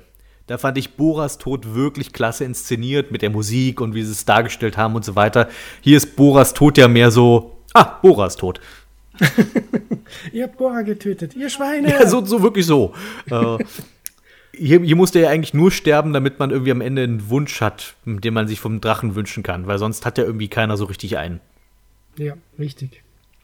Ja, und auch interessant ist, dass der, der, dass der Herr der Kraniche mal der ist, der nach den Dragon Balls sucht, weil das haben wir in der Originalserie auch nicht gehabt. Das ist ja neu. Der mhm. Herr der Kraniche hat ja scheinbar hat ja nie was von den Dragon Balls erfahren. Und Tao hat nur nach Dragon Balls gesucht, weil er für Commandant, für Commandant Red gearbeitet hat. Genau, richtig. Ja, das war wirklich, und ich finde es halt toll in der, also, auch wenn es nur ein kleiner Cameo ist, die Pilaf-Gang ist wieder da, oder das erste Mal da. Stimmt. Ah, und dass die Pilaf-Gang stirbt, ist ja auch irgendwie so ein Unding. Mhm. Also vermutlich stirbt. Wir sehen es ja nicht direkt, aber ich glaube, es ist schon stark angespielt darauf. Ja, deswegen, das ist die Erklärung, warum sie nie mehr vorgekommen sind nach Dragon Ball. Wurde einfach ein Tauber bei gekillt irgendwo im Hinterzimmer. Ja, ich äh, muss sagen, das war lange Zeit wirklich mein Lieblings-Dragon Ball-Film, einfach weil ich hier von allen Dragon Ball-Filmen ist das der, der am besten wirklich alle Figuren, die er so zur Verfügung hatte, nutzt. Mhm. Ich hab, hier habe ich wirklich nicht das Gefühl gehabt, dass irgendwer einfach nur sinnlos da ist. Selbst Pool und Olong werden irgendwie benutzt, indem sie sich zum Beispiel in den Kaiser, also in, in Shao Su verwandeln zum Beispiel. Nein, mhm. wie viel späteres Dragon Ball Material benutzt noch Olong und Pool? So keins. Dragon Ball Super hat doch Pool wenigstens einmal richtig verwendet. Oder? Dieses Training von Muten ach, Roshi, ach so, das. oh je, oh je, okay. ich, ich dachte jetzt bei, bei ich glaube, bei Kampf der Götter macht doch Olong äh, Steinschere Papier gegen Virus. Ah, stimmt, genau, stimmt. Ja, richtig. Da haben sie ihn auch nochmal benutzt, das stimmt, ja. ja, nee, aber hier finde ich, das ist, das ist wirklich der Ensemble-Film, der Dragon Ball immer hätte, meiner Meinung nach sein soll, wo jeder seine Stärken einbringt. Mhm. Jeder, Spiel, jeder hat irgendwie eine richtige Rolle. Ja, das geht mir nicht unähnlich. Also ich finde, der Film ist der stärkste von der Originaltrilogie. Ich habe ja darüber letztes Jahr schon, oder heuer, na, äh, 2019 habe ich davon schon ein Video damals gemacht zum Hashtag Japanuare. Und das ist mein Lieblings. Den Film kann ich mir immer wieder anschauen, zusammen mit Schloss der Dämonen, einfach weil sie so wunderbar harmonisieren. Und die Animationsqualität jetzt im dritten Film macht noch einmal einen großen Schritt nach vorne und keine Szene schaut wirklich billig aus. Nur die, ich glaube, die, die Todesszene vom General Blue, die ist ein bisschen schwach. Mhm. Äh, aber ansonsten super. Ich finde die Szene, wo sie zusammen in diesem Hotelzimmer sind und ausspioniert werden und mit dem Boron, mit dem Uber über die Dragon Balls reden, das ist super, super gemacht. Toller Moment. Und das Einzige, das wirklich Einzige, was ich wie ein Fremdkörper in dem Film finde, aber ganz groß auf dem Poster ist, und ich hab sie eigentlich irrsinnig gern, aber Arale und Gachan. Die hätte ja. ich nicht gebraucht. Stimmt, ah, da wollte ich auch drüber reden. Ja, wenn es um Dinge gibt, die diesen Film, dieser, dieser Film nicht gebraucht hätte, Arale und ich finde auch Meister Quitte hätte hier nicht auftauchen müssen. Ja, richtig. Der ist ja endlich ja nur, dass Son Goku muss dort landen, um irgendeine, irgendeine Erleuchtung zu kriegen und dann zwei Minuten später, oder nicht einmal eine Minuten später, fliegt er schon wieder zurück ins Königreich Mifan. Weil für mich ist Meister Quitte finde ich schon irgendwie ein Wendepunkt im alten Dragon Ball und auch ein wichtiger Moment für Son Goku. Und hier im Film ist es einfach nur, ich hatte den Eindruck, Meister Quitte ist hier, weil, naja, wir adaptieren halt im Großen und Ganzen äh, diese, diesen Tau Bye Bye Story Arc und da taucht Meister Quitte halt auf. Und hier wird er einfach, hier, Son Goku klettert ja nicht mal auf den Quittenturm, sondern wird irgendwie reingefeuert von, ich glaube, von mhm. Dodon Pa.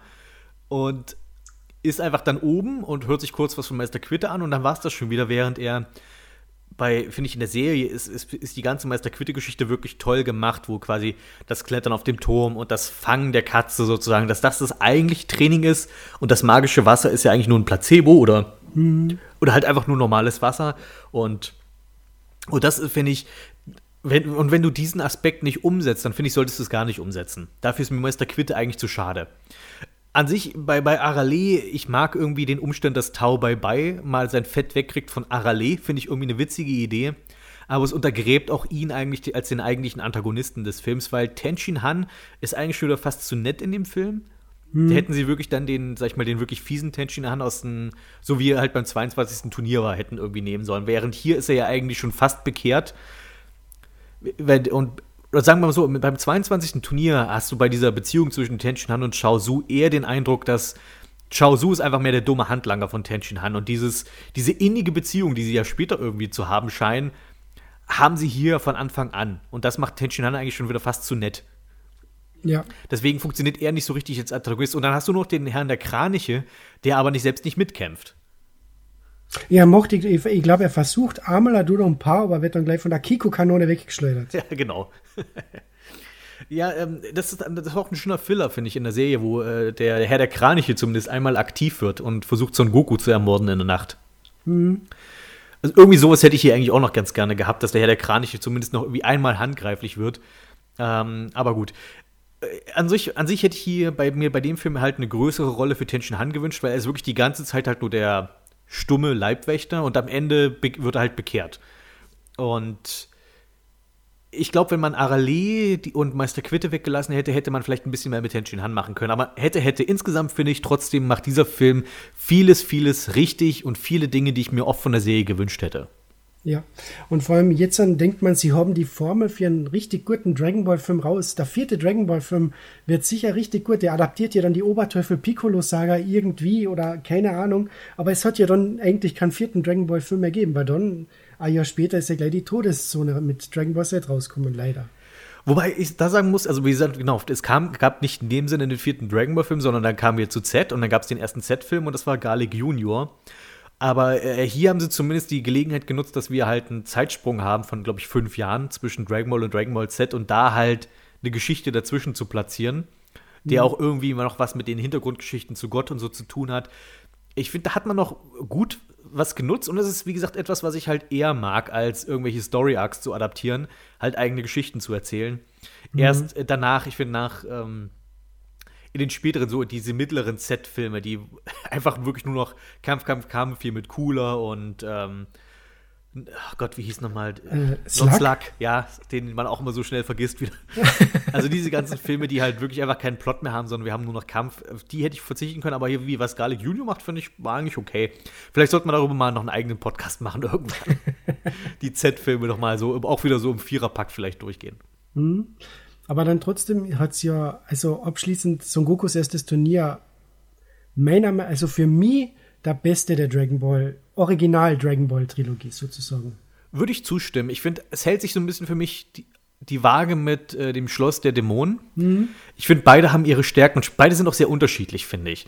Und das macht es aber auch irgendwie gut. Also, du hast zwei sehr unterschiedliche Aspekte von Dragon Ball, aber beide gut erzählt. Du hast einmal, du hast eigentlich einen Abenteuerfilm und dann hast du den Martial Arts Film mit vielen Figuren. Und beide sind, machen ihre Rolle oder beide machen das, was sie machen wollen, wirklich gut. Deswegen würde ich sagen, das sind zwei absolute Top Dragon Ball Filme. Jetzt äh, hältst du mir die Pistole auf die Brust und sagst, welchen findest du besser, würde ich auch eher sagen, Son Gokus erstes Turnier. Das liegt aber daran, dass es einfach so viel mehr Figuren verwendet, die ich mag. Und das funktioniert von vorn bis hinten, wie gesagt. Und dann haben wir ja eigentlich gesagt, es gab ja nicht in dem Sinne einen vierten Dragon Ball Film, weil dann kam Z. Aber es gab dann noch einen vierten Dragon Ball Film, der kam nur ein kleines bisschen später. und zwar springen wir jetzt ins Jahr 1996. Wir springen einfach mal zehn Jahre nach vorne. Und äh, da kam tatsächlich noch mal ein Dragon Ball Film raus, der aber nicht unbedingt nach Dragon Ball aussieht. Dazu können wir, glaube ich, auch gleich kurz was sagen. und der das tut, was schon der erste Film gemacht hat, nämlich wir adaptieren noch mal den ersten Story Arc und mixen den aber jetzt mit dem zweiten, also mit, mit Red Ribbon Armee. Also dieser Film, ich fasse nur kurz die Hintergrundgeschichte, es war zum zehnjährigen Jubiläum der TV-Serie, äh, erschien ein Film, der das feiern sollte. Zu dem Zeitpunkt, als der Film erschien, war gerade Dragon Ball GT in der Mache. Dragon Ball GT war die dritte Dragon Ball Serie, die nicht mehr von Toriyama war, aber halt die Geschichte von Z danach, was danach passierte, noch weiter erzählt. Und die, diese, diese Serie hat einen sehr eigenen Look, ist von Fans eher entweder geliebt oder gehasst. Ich glaube, so viel dazwischen gibt es gar nicht. Und ähm, hatte meiner Meinung nach viele gute Ansätze, aber leider vieles davon irgendwie in Sand gesetzt. Aber was auch daran lag, dass halt, dass sie halt viele Probleme, die Z geschaffen hat für die Serie, äh, nicht mehr beheben konnten oder nicht reparieren konnten. Aber GT ist nochmal ein eigenes Thema für sich. Jedenfalls erschien dieser Film während der GT-Ära und das heißt, dieser Film sieht aus wie Dragon Ball GT, spielt aber ganz am Anfang der Serie. Ich meine, nicht alle Designs in dem Film sind schlecht. Ich finde zum Beispiel Bulma schaut richtig, richtig gut. Das gefällt mir besser als im ersten Dragon Ball Film. Aber Son Goku, ich meine, alles was recht ist. Am Anfang vom Film hat er diesen wunderbaren blauen oder lila ähm, Trainingsanzug, den er in Dragon Ball gehabt hat. Und warum muss er noch fünf Minuten auf einmal sein Dragon Ball GT Outfit haben? Also was du Warum? grad, was du gerade gesagt hast, äh, die, ich wollte gar nicht gegen die äh, Charakterdesigns schimpfen. Ich finde die sogar sehr gelungen. Das Dragon Ball GT Outfit, ja, äh, ist irgendwie, naja, es war halt lief halt gerade GT und wir mussten irgendwie das unterbringen, schätze ich. Aber was schon sagt, ich finde halt interessant, dass sie Bulma in dem Film lila Haare gegeben haben, was ja auch auf die, sag ich mal, Inkonsistenzen oder in, der, der des Mangas zurückgeht. Der wurde der war ja im Großen und Ganzen ein Schwarz-Weiß-Manga, aber manchmal gab es ja farbige Seiten. Und da hat äh, Bulma manchmal eben ihre türkisen Haare und manchmal lila Haare. Und die Und haben manchmal sich halt einfach mal für Haare. die lila Haare entschieden. und äh, ja, äh, ich, ich finde, der Film sieht eigentlich fantastisch aus, also von der Animation her.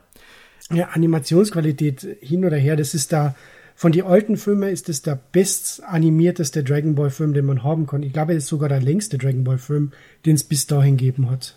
80 Minuten, ja, das könnte gut sein. Ähm, was mir aufgefallen ist, ist, ähm, dass die, dass die, manche der, also manche der Gesichter sind halt schon sehr Dragon Ball Z oder GT, also GT ich nicht unbedingt, aber mir ist das bei Yamchu aufgefallen. Äh, Ja. Yamchu sieht super designt aus in dem Film, aber er hat eigentlich das Gesicht vom erwachsenen Son Goku, nur mit der Yamchu-Frisur. Ja, ich habe eh gedacht, jetzt kommt Son Gohan, also dieser Teen Son Gohan stre- springt da vor mir her, einfach im Yamchu-Cosplay. Ja, wirklich, weil die, das Problem ist, dass ja Toriyama, also er hatte ja schon immer, sag ich mal, so einen Stil, wo er hat irgendwie so eine Handvoll Gesichter und die unterscheiden sich nur durch die Frisuren. Aber ich finde, das wurde in Set ja noch wesentlich schlimmer. Wo du hast, äh, also, wo du, wo du hast, ja. Wo du, ähm, wo, wo- es irgendwie noch austauschbarer wird alles. Und äh, das finde ich, darunter leidet dieser Film, zumindest bei Yamchu so ein bisschen. Ich mag ansonsten, was sie mit Yamchu in dem Film machen, und zwar, dass sie, ähm, dass sie ihm wieder diese, diese Banditenrolle geben und dass er quasi in diese Red Ribbon-Geschichte mit verstrickt wird. Aber, und, und auch die Tatsache, wie, die, wie, seine, wie seine Wolfstechnik diesmal aussieht. Ich finde, die Wolfstechnik hat immer ein bisschen was Albernes gehabt in den alten Dragon Ball. Weil es war einfach nur Yamchu, der mit Armen fuchtelnd auf seinen Gegner zurennt. Und Wolfstechnik schreit. Und hier ist es hier ist es wirklich irgendwie, oh, jetzt ist er super schnell oder sowas. Also man denkt, okay, das ist jetzt wirklich irgendwie eine crazy übernatürliche Technik, die ihr hier raus auspackt. Ja, äh, generell, der Film wertet einiges um, äh, wirklich um einiges auf, vieles um einiges auf. Ich finde da zum Beispiel der Monster Nummer 8, was im Film vorkommt, ich finde, das ist super gemacht. Natürlich ist es schon wieder ein bisschen der Überburner, dass er auf einmal aus seinem Hintern äh, einen Düsenantrieb äh, rausschießen kann, damit er fliegt und so weiter. Aber okay, Dragon Ball GT, es muss alles ein bisschen over the top sein. Ähm, und dann es ist, es schaut super aus. Dies, wieder, du hast gesagt, die Animationsqualität, die Hintergründe, du bist in der Dragon Ball Welt. Der Film atmet, es gibt ruhige Momente, die, die Musik in diesem Film allerdings, ah, du hast das alte Dragon Ball, wo es noch diese richtigen äh, Instrumente gegeben hat, zum Beispiel und, und so weiter. Und da hast du eigentlich den ganzen Film über nur Synthesizer-Musik und das funktioniert nicht. Es passt ab dem Zeitpunkt, wenn wir dann mehr Richtung Red Ribbon Armee gehen. Also der, die erste Hälfte des Films ist ja wirklich so klassisch Dragon Ball, Son Goku trifft die ganzen Figuren. Und die zweite Hälfte ist dann, plötzlich taucht die Red Ribbon Armee mehr, mehr oder weniger auf. Also sie, sie landen irgendwie bei, auf ihrer Suche beim Muskelturm. Und ähm, ab da kommt ja dann auch ein bisschen dieser Sci-Fi-Aspekt, den die Red Ribbon Armee ja eingebracht hat, ja äh, mit rein. Und da passt dann auch die Musik wieder besser. Aber das ist so ein Punkt, das stimmt. Äh, ich fand auch hier die, die Vorstellung der, also dass, dass sie die versucht haben, wirklich den ganzen Original Dragon Ball Cast mit reinzubringen, auch ein bisschen störend mitunter. Yamchu und Pool waren gut, aber Olong ist irgendwie wieder. Olong ist wieder einfach nur so dabei. Ja. Wobei ich hier die, die, wie sie es hier gelöst haben, fand ich sie noch besser als im ersten Film mit, weil hier ist Olong zumindest schon mal in der Wüste und nicht erst im Wald. Ja, und vor allem in diesem Film kriegst du einen Grund, warum er bei der Gruppe dabei bleibt. Und zwar, Bulma sagt, oh, ich könnte heute Nacht vielleicht in der Unterwäsche schlafen und unsere geile Sau Ja. er ja unbedingt zuschauen. Also von daher, es hat einen Grund, warum er sich der Gruppe anschließt und warum er eine langsame Freundschaft entwickelt. Also die gehen wirklich durch dick und dünn. Es funktioniert nicht so wie im alten Film wie, ja, okay, ich bin jetzt dabei und bleib bei euch. Fertig Ja. aus. Ich fände, vielleicht hätte man am Anfang ein bisschen noch was wegnehmen können, und zwar die ganze Son Goku trifft Bulma-Sache und dann erklären wir noch mal, was die Dragon Balls sind und komm noch mit und dann Bulma versucht ihm den Dragon Ball abzunehmen und versucht ihn reinzulegen. Das sind alles Dinge, das, das wissen wir doch alle schon. Und hier wird ja auch nichts Neues ergänzt. Der restliche Film macht ja schon was Neues mit bekanntem Material. Aber äh, hier, ich glaube, es ist ja dem Film jetzt besser getan, wenn wir einfach mit Bulma und Son Goku direkt starten.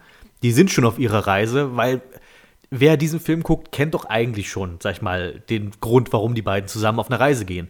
Ähm, und dass sie dann die, die, was sie dann, dieses interessante Experiment, dass du den alten Dragon Ball Cast benutzt, um die Red Ribbon Armee zu erzählen, fand ich eine gute Idee, aber ich finde, hätten sie die Red Ribbon Armee ein bisschen schon auch früher in den Film einbringen können, weil die kommt so ein bisschen aus dem Nichts Ja. Die suchen die Dragon Balls. Sie und dann sind sie auf einmal bei der Red Ribbon, und dann taucht die Red Ribbon Armee auf und dann und alle Figuren außer Son Goku wissen schon, was die Red Ribbon Armee ist. Ja, vor allem es funktioniert da der Gag mit dem äh, Wunsch vom Kommandant Red nicht wirklich, weil den ganzen Film über wird kein einziges Mal darüber gesprochen, was er sich wünschen will. Also während der Serie hat man ja immer wieder gehört, ja, wahrscheinlich wünscht er sich die Weltherrschaft, er wird sich die Weltherrschaft äh, wünschen und so weiter. Aber da im Film hast du einfach dann gegen Ende die Szene, ah verdammt, dabei würde ich mir ja doch wünschen, endlich größer zu sein. Und dann der Adjutant Black so, was? Größer. Ich dachte, sie wollten sich die Weltherrschaft wünschen. Naja, wenn man das irgendwie früher eingebaut hätte, dann wären die Zuschauer, die sich die, die, Red Ribbon Armee nicht kennen, wären da ein bisschen mehr überrascht. Aber da ist es irgendwie von nirgendwo gekommen, weil man hat schon gewusst, okay, der Giftzweck ist klar und hat einen Napoleon-Komplex, irgendwas wird da schon mit die Dragon Ball sein wegen der Größe. Also wir waren da nicht wirklich überrascht. Äh, ich ich finde auch interessant ein paar der Redesigns, die sie gemacht haben. Ähm, also ich finde den General White, dass sie ihn deutlich jünger gemacht haben, fand ich ein bisschen komisch. Er sieht jetzt eher ein bisschen aus wie Silver. Ähm, also Oberst Silver. Ich, irgendwie mochte ich das alte äh, General White Design, dass es halt irgendwie so ein älterer Herr ist mit so einem dicken Pulli und einem Halstuch und der seine Pfeife raucht. Und hier ist es halt irgendwie einfach nur irgend so ein Typ. Was ich auch schade finde, ist, äh, was wir vorhin drüber geredet haben, was in Dragon Ball Z keine Tiermenschen mehr gibt, so richtig, ist mir bei diesem Film stark aufgefallen. Also mal abseits von Olong und Pool gibt's keine. Und gerade bei der Red Ribbon Armee waren ja irgendwie immer irgendwelche komischen Hunde dabei, irgendwelche Shiba Inus, die dort das Maschinengewehr schwangen. Und wenn sie hier zum äh, Muskelturm kommen, gibt's nur menschliche Soldaten. Hat's mir so ein bisschen, also die wollten noch mal einen Gruß an das alte Dragon Ball senden, aber da machen sie es nicht richtig. Ja. Äh, und ich finde, du hast gerade den Redesign vom äh, General White angesprochen. Äh, warum heißt der Typ dann General White? Er hat White Carson, weil er die weißen Haare gehabt hat und Ja. da hat er braune Haare. Er hätte jetzt dann General Brown sein müssen oder irgendwas. Und dann haben wir ähm, Adjutant Black ist halt kein Schwarzer mehr. Konnte ich irgendwo nachvollziehen, weil das Originaldesign hatte nun mal einen gewissen rassistischen Ton. ähm, also vor allem halt diese, also an sich, dass, dass, der, dass der schwarze General, also Adjutant Black heißt, finde ich jetzt an sich noch nicht das Problem. Aber die Art und Weise, wie er gezeigt wurde, halt mit diesen super überzeichneten Lippen und so weiter, kann ich nachvollziehen, dass man da irgendwie sich von, von trennen will. Aber, Aber dann haben, die, haben wir wir das dann- Redesign ja. von Metallic.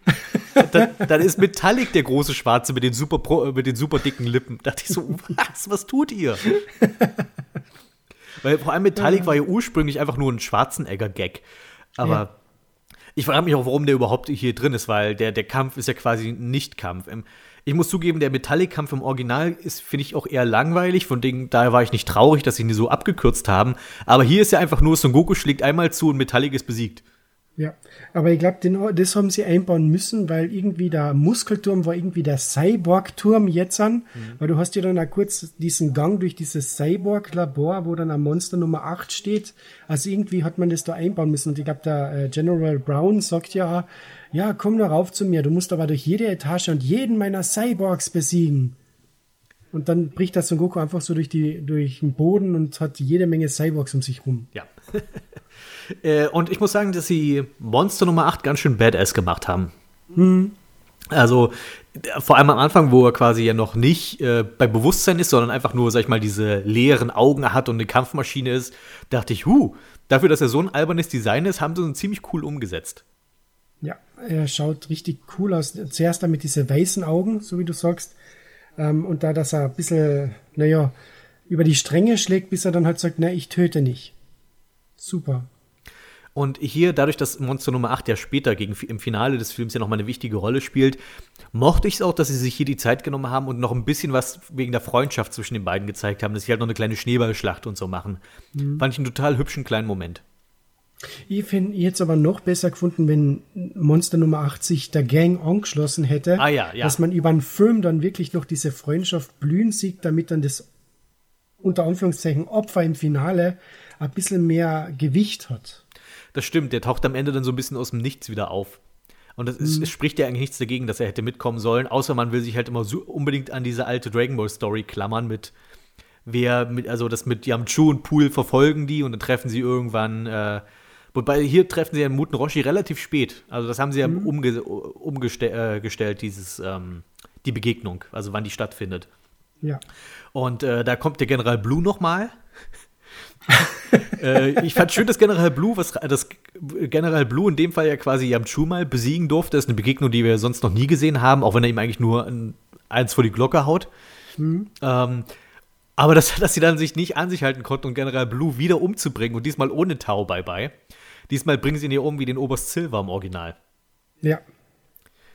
Ich hab's total vergessen. Gab es irgendeinen Grund, warum sie Blue in diesem Film umgebracht haben? Ja, äh, weil er den Fehler gemacht hat, weil er hat ja die Dragon Balls eingesammelt von der Gruppe, aber der Son Goku hat ja seinen eigenen Dragon Ball noch eingesteckt gehabt und der Kommandant Red hat gesagt, ja, General, du bist super drauf, aber selbst du machst Fehler und du war, und weil gleich neben den anderen Dragon Balls war der siebte Dragon Ball und du weißt, und was passiert mit Leuten, die Fehler machen, Adjutant Black, ja, sie werden exekutiert und daraufhin wird er, naja, exekutiert. Ach, so war das. Ja, ich habe den Film jetzt auch schon eine Weile nicht mehr gesehen, deswegen und äh, das dachte ich, ach man, lass doch den Blut, weißt du, dann hätte man zumindest für den Endkampf noch für Yamchu jemanden zu bekämpfen gehabt oder so. Dass sie den Blue sich einfach aufheben, da haben wir halt noch eine kleine Blue Yamchu-Begegnung, muss ja nicht lang sein, aber weißt du, da baust du diese Figur ein und ich finde, er war ja schon wirklich die schillerndste Figur von der Red Ribbon Armee. Ähm, und ihn dann wieder so zu verschwenden, fand ich irgendwie schade, aber meinetwegen. Und ähm, und dann, äh, wie, wie fandest du das, den Tod von Kommandant Red im Vergleich zur Serie? Ich finde, beide haben irgendwie, haben was, aber ich finde es in der Serie noch ein bisschen stärker gelungen. In der Serie funktioniert es besser, weil der Adjutant Black da nicht durchdreht. Mhm.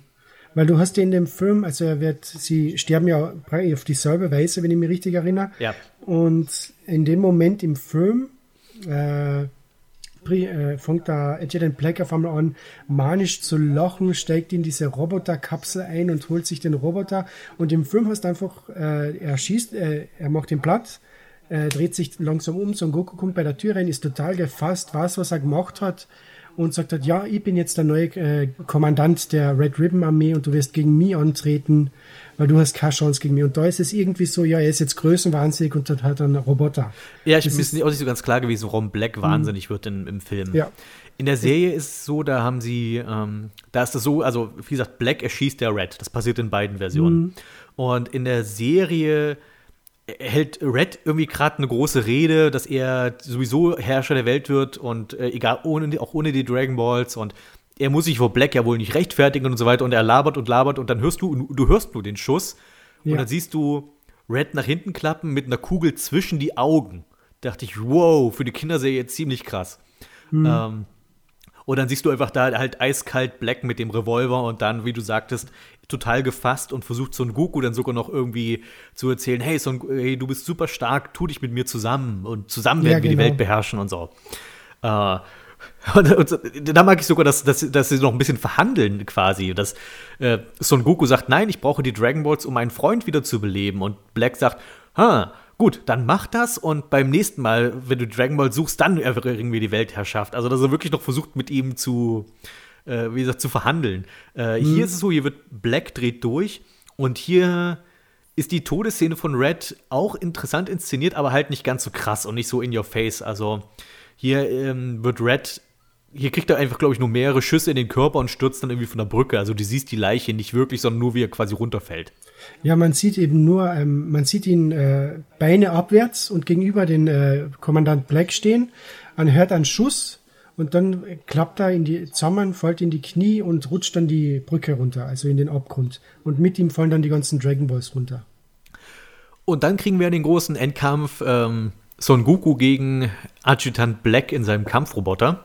Mhm. Fand ich mutig insofern, weil es ist ja nun mal kein klassischer Dragon Ball Endkampf, weil zu dem Zeitpunkt, als der Film erschien, hatte man ja schon gewisse Vorstellungen, wie ein großer Finalkampf bei Dragon Ball aussieht. Ähm, und Adjutant Black mit seinem Roboter entspricht ja nun nicht unbedingt dieser Vorstellung. Ähm, also keine, keine großen Verwandlungen und nichts und so weiter sondern im Grunde einfach nur eine Kampfmaschine. Aber dafür fand ich es ganz gut umgesetzt. Ähm, und ich bin sicher, hattest du auch diesen Moment, wo du dachtest, Moment, machen die jetzt aus Son Goku einen Super Saiyajin als Kind? Ja, um Gottes Willen, da habe ich mir gedacht, na bitte nicht. Wie den Film, den Film habe ich damals, ich kann mich noch ganz genau erinnern, wir haben ja da noch kein Breitband-Internet gehabt, vielleicht ein Gigabyte im Monat oder vielleicht 500 Megabyte im Monat zur Verfügung. Und dann hat irgendjemand bei YouTube den ganzen Film in, in 100 Teile hochgeladen oder so, weil da hast du dieses zwei Minuten oder fünf Minuten Fenster gehabt, wo du Sachen hast hochladen können. Und ich habe mir den Film auf Englisch Englisch angeschaut mit der englischen Synchronfassung und ich habe dabei das ganze Datenvolumen von meinen Eltern verbraucht und in dem Moment habe ich mir gedacht, um Gottes Willen, der wird sich doch jetzt nicht in einen Super Saiyajin verwandeln. Und Gott sei Dank, Gott sei Dank ist es nicht passiert. Ich weiß nicht, zu dem Zeitpunkt wäre es mir schon fast wieder egal gewesen, weil das war nach Z und alles und irgendwie jeder wird ja sowieso Super Saiyajin, also mit Goten und Trunks und so weiter. Da dachte ich, ach, gib halt zum Goku jetzt einen Super Saiyajin als in der Red Ribbon Saga, whatever.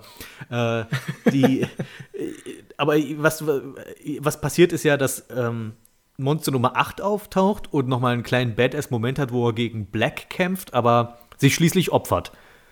Und äh, dann flippt Son Goku aus und die ganze Sache, wie das inszeniert ist, sieht halt, also erinnert wirklich stark an die Szene auf Namek, wo Son Goku zum ersten Mal ein Super Saiyan wird, wo auch ein Freund stirbt und dann hast du quasi wie so ein äh, die, diese überdramatische Musik und die, die Wut und so weiter und dachte ich, okay, machen die das jetzt echt? Wäre mutig. Ich meine, es ist nur ein Film. Eigentlich können sie machen, was sie wollen da drin. Ja. Vor allem, was mich da irrsinnig gestört hat, ich meine, Son Goku, okay, wenn er eine Träne weint, ist ja kein Problem. Aber in dem Moment fließen ihm ja Wasserfälle aus die Augen raus und das hat die Szene für mich irgendwie auch kaputt gemacht. Son Goku, wenn er wirklich trauert, dann okay, ein paar Tränen auf der Seite, aber das war wirklich, die Sprinkleranlage ist aufgedreht, so, die Kamera wendet sich herum, langsam steigt die Aura aus dem, aus dem, aus dem Boden auf, aber die Aura, der Aura-Effekt hat richtig cool ausgeschaut, das, das muss ich sagen. Ähm, und dann, weiß ich nicht, das war für mich alles zu over the top. Das ganze Finale einfach zu viel, aber das hat, der ganze Film ist einfach, sie sind einen Schritt zu viel gegangen. Äh, auch bei restlichen Filmen, inwiefern? Ja, und zwar, du hast ja kurz in einer Szene siehst den alten Muskelturm, mhm. aber natürlich, weil das für Dragon Ball Z und Dragon Ball GT Standards nicht pompös genug ist, muss daneben diese riesengroße Metallfestung äh, stehen, der neue Muskelturm. Äh, dann hast du eben Monster Nummer 8 mit seinem Turbo-Düsen-Hintern. äh, dann, was war noch? Äh, Muten Roshi. Das hat cool ausgeschaut. Das war wieder ein Klassiker Kamehameha von Muten Roshi. Ja. Ähm, aber dann hast du da die ganze Red Ribbon Armee war so massiv, wo du da gedacht hast, ah, okay, mh, hm, ist das so viel. Dann im alten Dragon Ball hat ja die Red Ribbon Armee dieses geheime Versteck irgendwo im Wald gehabt, hinter ein paar äh, Bergen. Hm.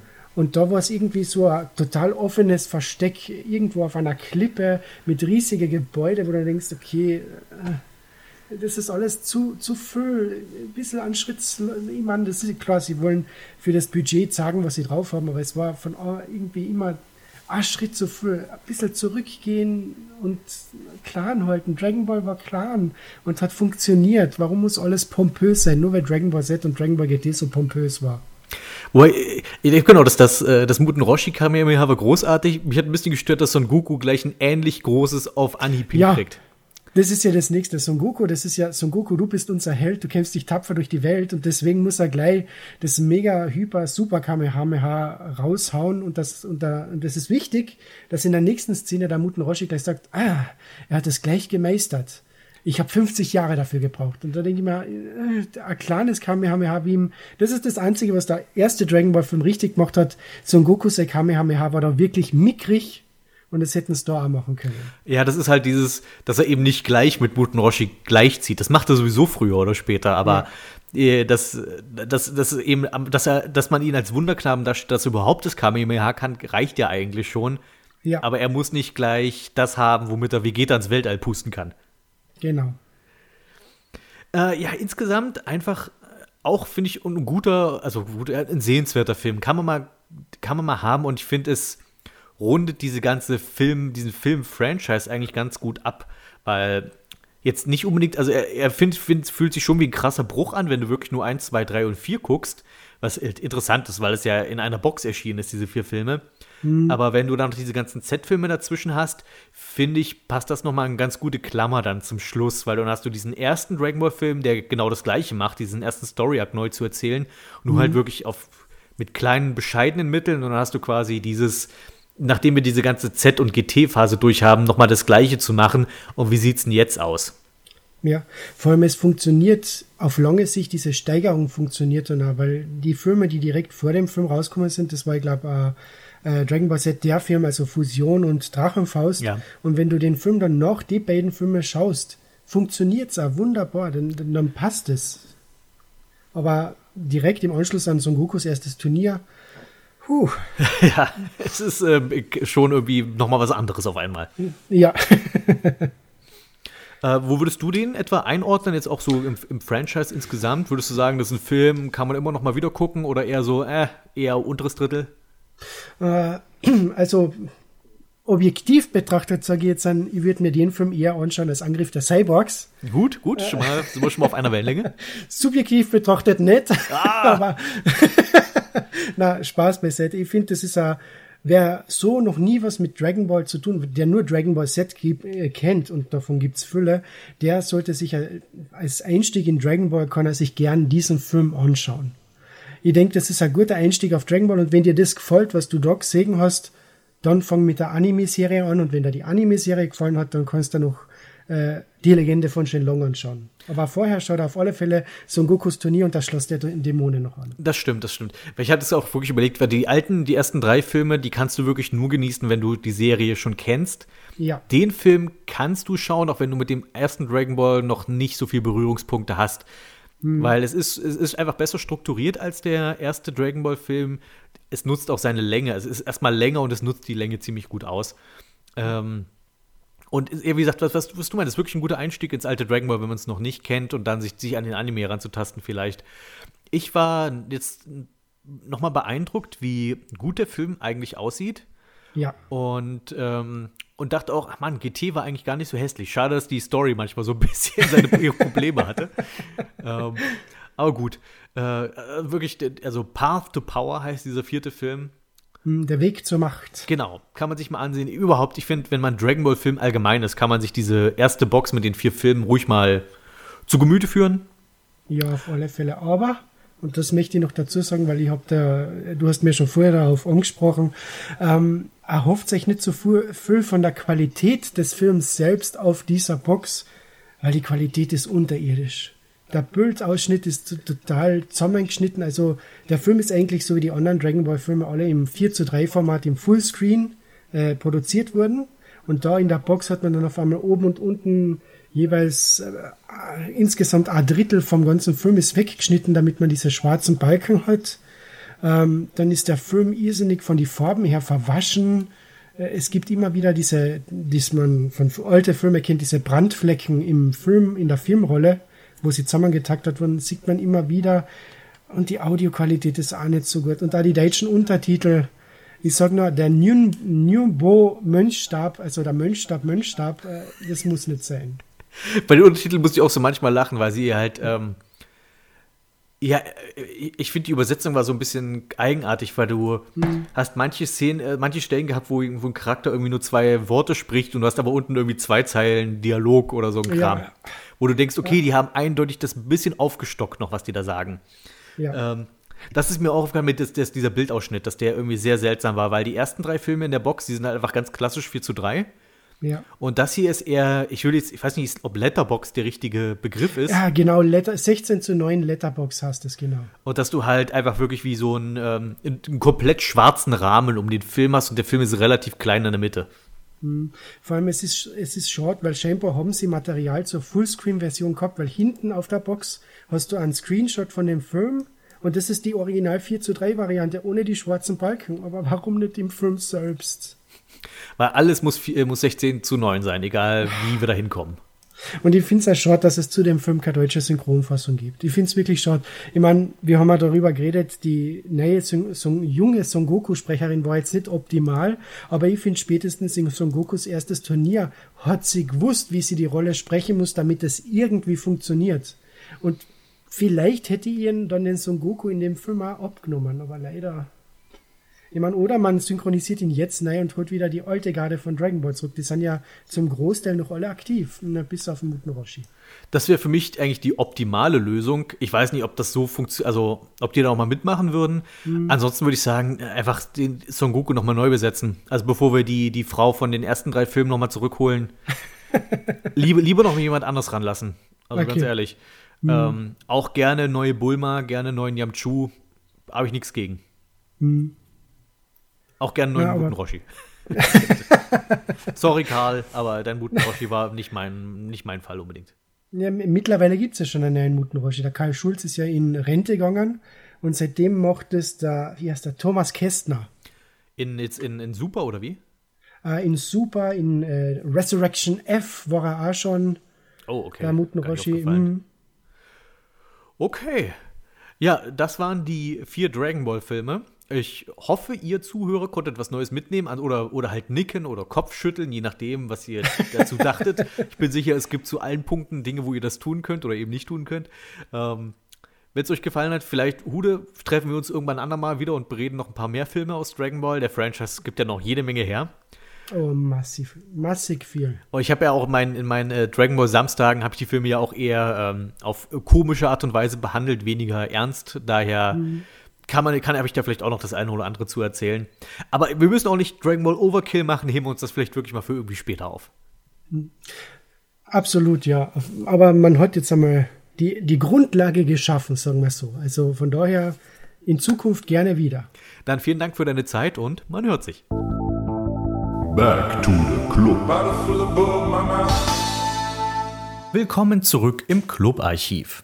Heute widmen wir uns Ausgabe 2 und 3 von Club Nintendo, beide aus dem Jahr 89. Warum diesmal zwei Ausgaben? Irgendwie muss ich die Zeit ja vollkriegen, nicht? Die Cover-Story ist diesmal Mario Bros. 2, was schon eine Steigerung zu Top Gun ist. Im Artikel stehen nur ganz allgemeine Infos zu Plot und Spielmechaniken, also den vier Charakteren, die nonlinearen Level und das Abwerfen von Feinden statt draufspringen. Weitere Titel, die vorgestellt werden, sind Castlevania und Red Racer. Zwei ziemlich starke Spiele, um für das NES zu werben. Castlevania ist eh ein Klassiker und Red Racer hat das 3D-Gimmick, auf das ja bis heute die Leute reinfallen. Nun aber direkt zum wichtigsten Punkt. Ja, die Rechtschreibung und auch die Artworks wurden deutlich besser im zweiten Heft. Das konnte nach Ausgabe 1 ja auch nur bergauf gehen. Man merkt allerdings, dass man in Europa bei der Ausdrucksweise noch nicht ganz imagekonform mit Nintendos eigener Darstellung als verbreiter, fröhlich, zahmer Familienunterhaltung war.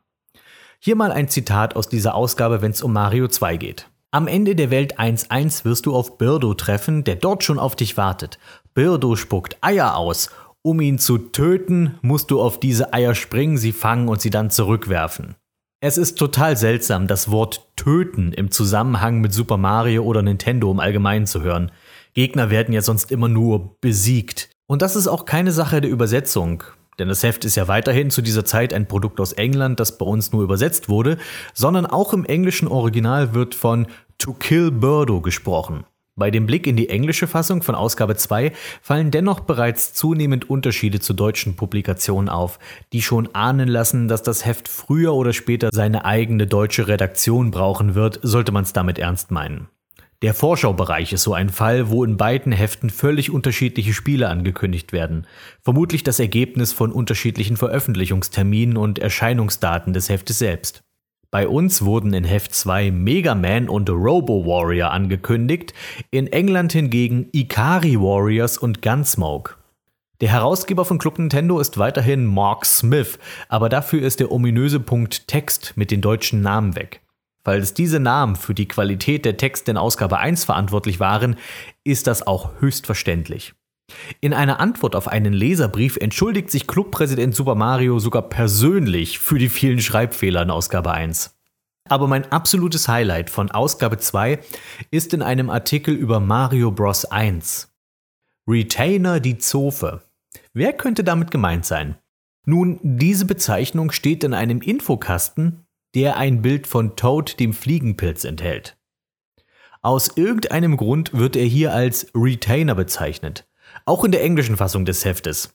Das wäre ja an sich nicht weiter wild, wenn man eben noch nicht wusste, wie der doofe Fungus heißt, aber du blätterst nur einmal um und kommst zum Mario 2 Artikel, wo er ganz normal Toad genannt wird. Keine Ahnung, was hier passiert ist. Ich sprach eben von Leserbriefen, da gibt's ein paar schöne Schmankerl hier zu sehen. Philipp Geldmacher zum Beispiel aus Sprockhövel mag Super Mario Bros. 1 sehr gern, aber er findet es doof, dass es alternative NES-Controller wie den Advantage gibt. Denn mit Dauerfeuer und so würde das die Spiele viel zu einfach machen. Ein früher geht gut Vertreter also. Eine Sache, die mir gerade auffällt, die Postleitzahlen sind alle noch vierstellig. So alt sind diese Magazine hier. Nun, Marlies Miller aus Hamburg hat ein Spiel aus Amerika bekommen, aber das läuft gar nicht. Club Nintendo muss nun also schon in Ausgabe 2 die Sache mit PAL und NTSC erklären und dass das NES in Japan Famicom heißt. Und dieses Thema bringt uns direkt zu Ausgabe 3 von Club Nintendo.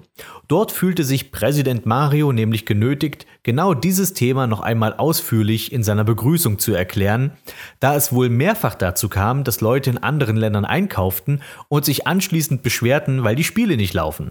Mario beschreibt also kurz die verschiedenen Fernsehnormen und dass das Ganze was mit Frequenzen zu tun hat und all der gute Kram, mit dem sich heute zum Glück niemand mehr rumärgern muss. Ausgabe 3 ist derweil ein Weihnachtsspecial. Ich denke daher, dass das Heft im Dezember 89 rauskam.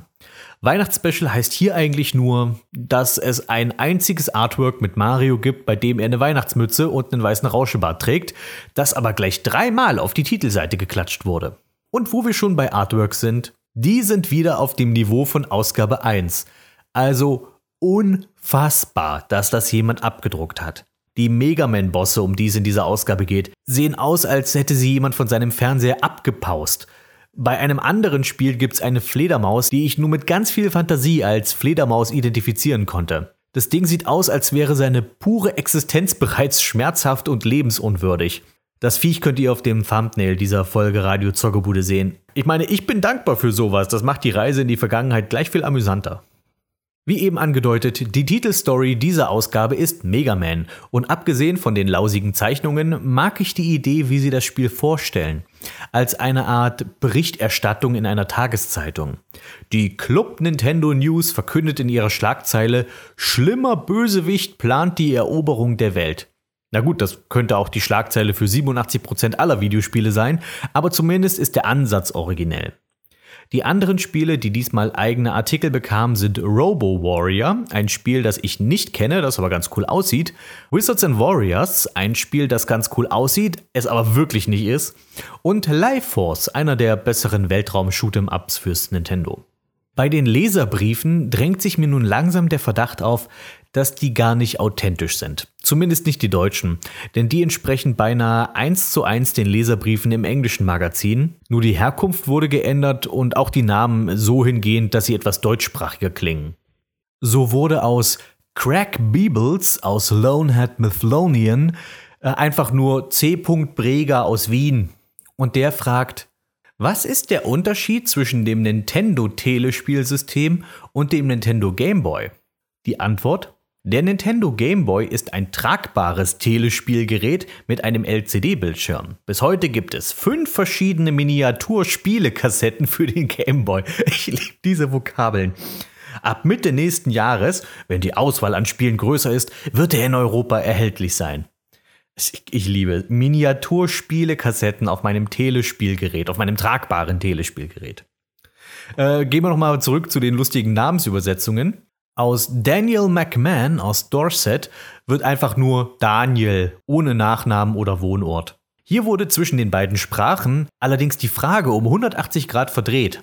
Daniel sagt im englischen Heft nämlich Bring out more recent games. Also bringt uns mehr aktuelle Spiele oder zeigt mehr über aktuelle Spiele, was eine nachvollziehbare Forderung mit implizierter Kritik ist, denn wir befinden uns hier im Jahre 89, Ende 89 und trotzdem war Mario Bros 1 bisher immer wieder ein Thema in jeder Ausgabe, was zu dem Zeitpunkt ja schon ein paar Jährchen auf dem Buckel hat. Und mal ehrlich, welcher NES-Besitzer hat denn nicht sowieso schon Mario 1? In der deutschen Fassung des Club-Magazins, wo der Leserbrief im Wesentlichen einfach nur übersetzt wurde, lautet die Forderung aber nun plötzlich, bringt mehr ältere Spiele.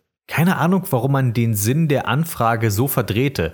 Ich könnte mir aber vorstellen, dass es damit zu tun hat, dass in dem anschließenden Vorschaubereich ausgerechnet die NES-Adaption von Gallica beworben wird, was ja voll das mega neue Spiel ist. Aber ob man sich bei Club Nintendo nun wirklich nicht entblöden wird, das neue Jahrzehnt, die 90er, tatsächlich mit einer alten Kamelle wie Gallagher zu beginnen, das schauen wir uns in der nächsten Episode von Back to the Club an. Literatur Bram Stokers Dracula, der Roman von 1897, der dem Fabelwesen Vampir zu seiner heutigen Popularität verhalf. Also mehr oder weniger. Nennen wir es lieber die Grundlage dafür, denn wenn ich heute Dracula sage, dann haben die meisten von euch vermutlich ein anderes Bild vor Augen, als Mr. Stoker es in seinem Buch zeichnet.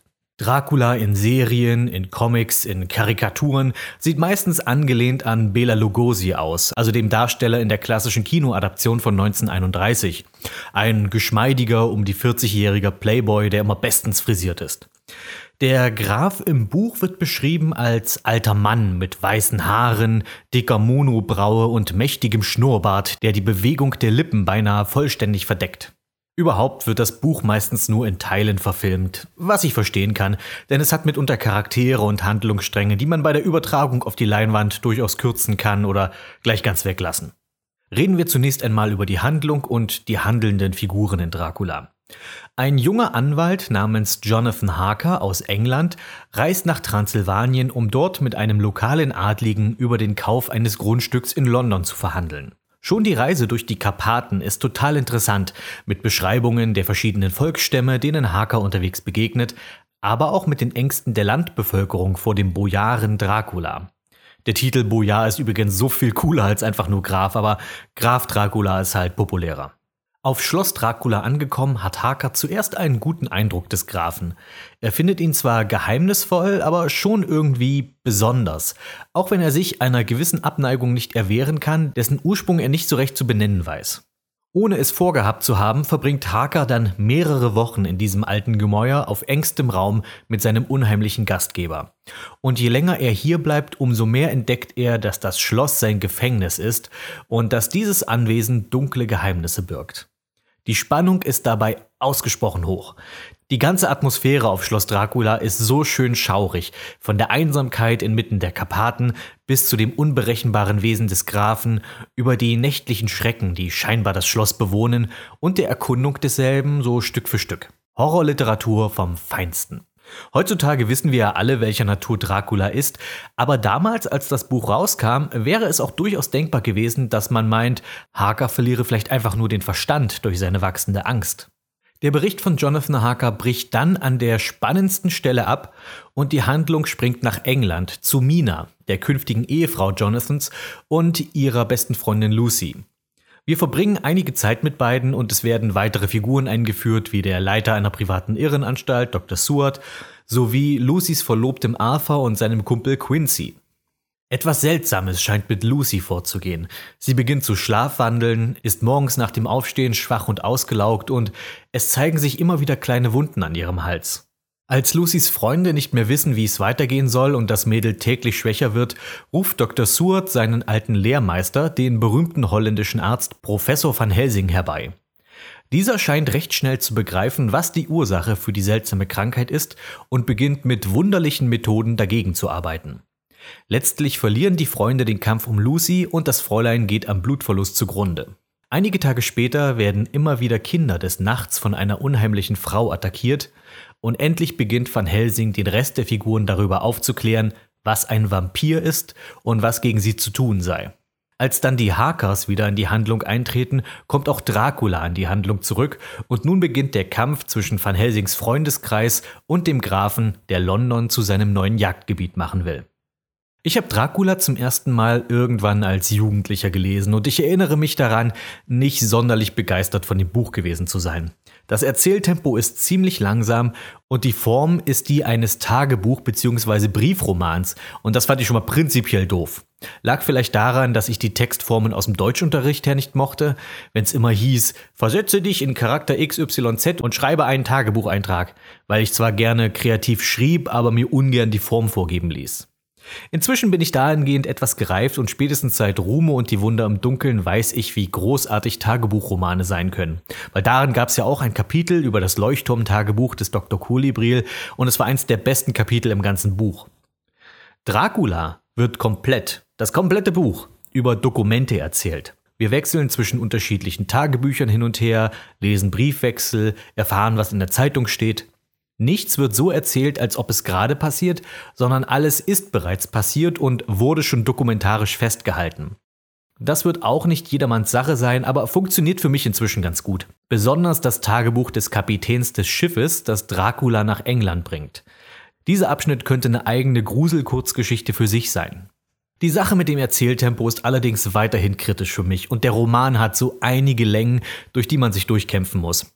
Gerade der schier endlose Briefwechsel zwischen Mina und Lucy mit all seinen Belanglosigkeiten ist eine harte Nuss.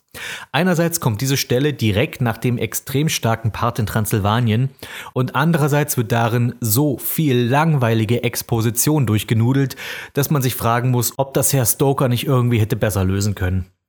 Innerhalb dieser Briefe werden ja nicht nur die Charaktere von Lucy und Mina etabliert, sondern auch noch die von Dr. Seward, Quincy Morris und Arthur. Fünf neue Figuren versucht Bram hier einzuführen, weshalb speziell Arthur und Quincy für mich immer irgendwie verschwimmen. Dr. Seward hat dagegen den Vorteil, einer der Charaktere zu sein, dessen Tagebuch wir am meisten lesen. Bei ihm geht es dann viel um seinen wahnsinnigen Patienten Renfield, der seinerseits selbst eine Verbindung zu Dracula zu haben scheint. Und dieser Renfield ist einfach mal eine hundertmal spannendere Figur als Mina. Erst wenn Van Helsing in die Handlung eintritt, dann nimmt das Buch wieder Fahrt auf. Ich glaube, das Problem ist einfach, dass der Roman mit dem stärksten Abschnitt beginnt und danach nichts mehr auch nur annähernd rankommt. Der ganze Anfang auf dem Schloss ist so spannend und atmosphärisch dicht, dass mir Dracula als Kurzgeschichte, die vielleicht nur in den Karpaten spielt, vermutlich sogar besser gefallen hätte. Der Boyar selbst taucht im restlichen Buch dann nur noch sehr selten auf, was schade ist, weil er eben die faszinierendste Persönlichkeit ist. Zumindest von dem, was wir in den Gesprächen in Transsilvanien über ihn erfahren.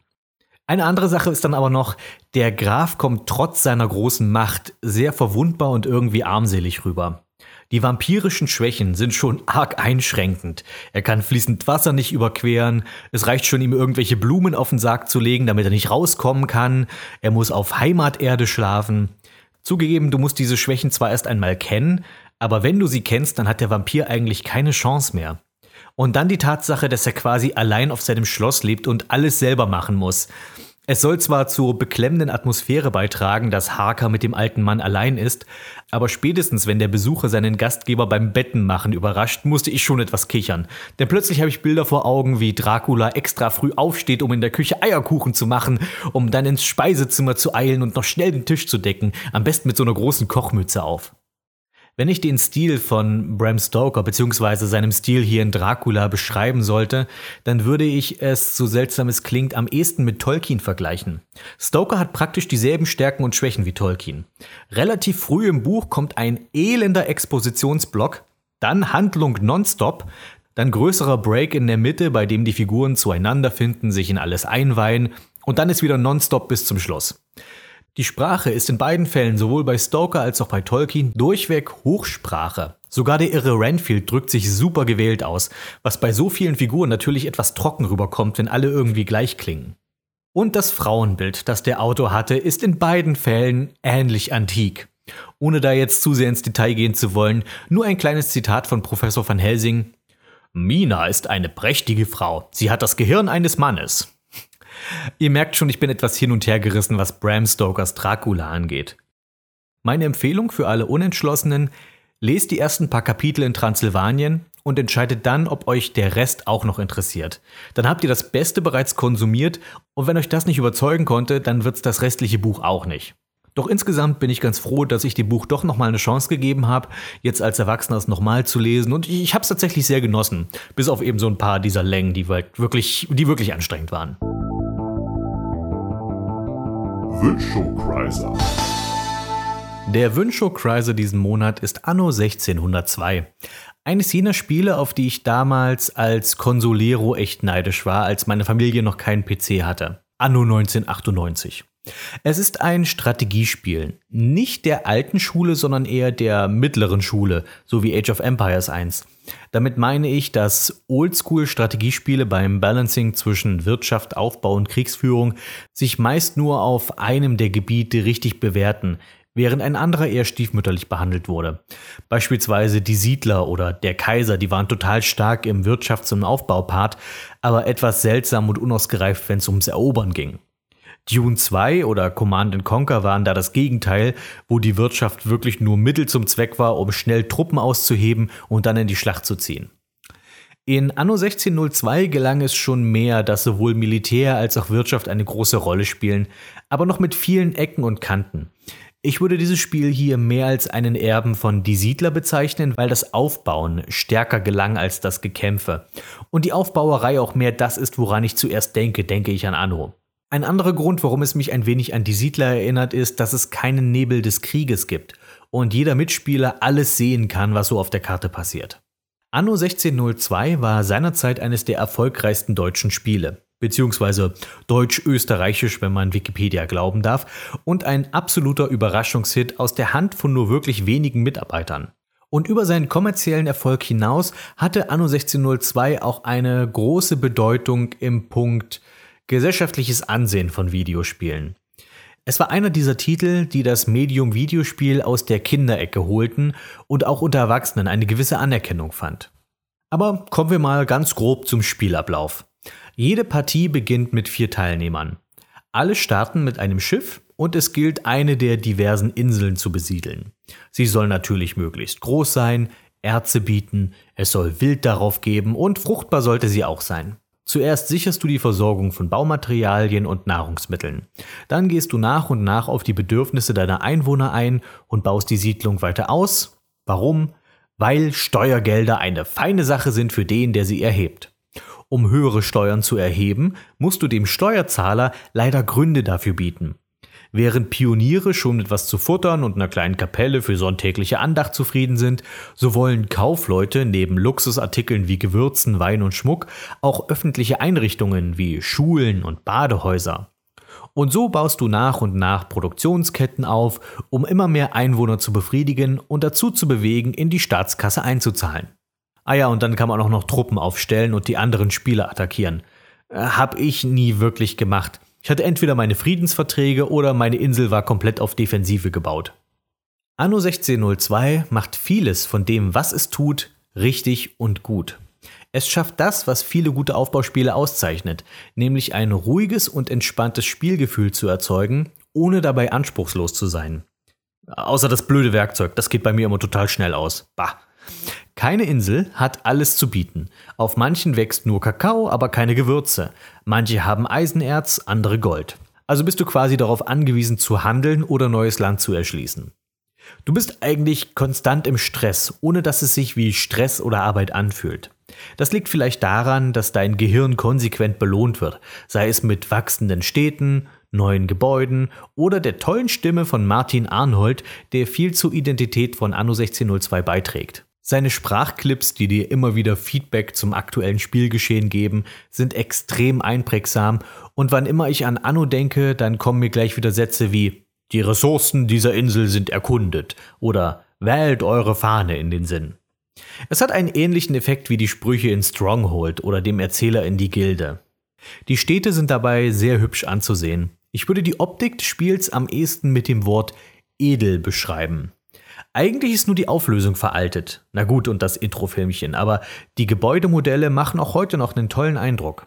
Zu dieser edlen Anmutung trägt dann die Musik noch einiges bei, die konsequent im klassischen Stil gehalten wurde. Es war eine clevere Idee, echte Klassik wie zum Beispiel Bachs Air oder volkstümliche Klassiker wie Green Sleeves einzubauen, die sind nicht nur angenehm gemeinfrei, sondern wenn dann die Entwickler noch ihre eigenen Musikstücke im barocken und klassischen Stil untermischen, dann verbindest du als Rezipient deren Qualität ganz unwillkürlich mit der der echten Klassik. Ich bereue es etwas, Anno nie wirklich im Multiplayer gespielt zu haben. Das wäre genau das Richtige für mich und meine Kumpels gewesen damals, die wir ja auch unseren Spaß mit Sachen wie Port Royal oder Empire Earth auf LAN-Partys hatten. Doch wir haben es einfach nie hinbekommen. Keiner von uns PC-Frischlingen hatte eine Ahnung, was IP-Adressen sein sollen oder was Protokolle sind oder ob du nun lieber einen Router, einen Switch oder einen Hub kaufen solltest. Von dem, was man über das Spiel lesen konnte, muss es aber wohl im Multiplayer dieselben Probleme gehabt haben wie viele Strategiespiele damals. Langfristig werden die Partien asynchron und irgendwann geht das Ganze krachen. Was aber immer noch besser ist als das komische Debakel von Anno 1503. Äh, das hatten wir auch mal probiert. Da hatten wir eine Beta-Version, wo wir den Multiplayer testen wollten. Der lief halt nicht. Also haben wir halt die Vollversion uns mal geholt und da wurde der Multiplayer einfach mal kurzerhand rausgepatcht, weil man es nicht hingekriegt hat. Das war ein bisschen eigenartig. Naja, zurück zu Anno 1602. Im Singleplayer sind mir dagegen noch nie Bugs begegnet. Heutzutage absolut undenkbar. Du installierst ein Spiel und kannst es direkt genießen, ohne vorher einen Patch zu besorgen. Die CD-Version läuft sogar immer noch tippitoppi unter Windows 10 bei mir. Keine Patches nötig, nicht irgendwie komisch rumfriemeln. Gutes deutsches Handwerk, sage ich euch. Also, Anno 1602 ist noch immer ein starker Vertreter seines Genres. Um mich auf diese Radio-Zockerbude vorzubereiten, habe ich einfach noch mal ein paar kurze Runden spielen wollen und es zog mich sofort wieder in seinen Bann und ich musste mich sehr anstrengen, mich wieder von dem Spiel loszureißen.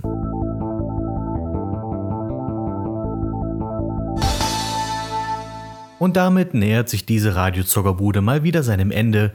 Doch bevor wir gehen, natürlich die Erwähnung meiner wunderbaren Sparstrumpf Hypocriser.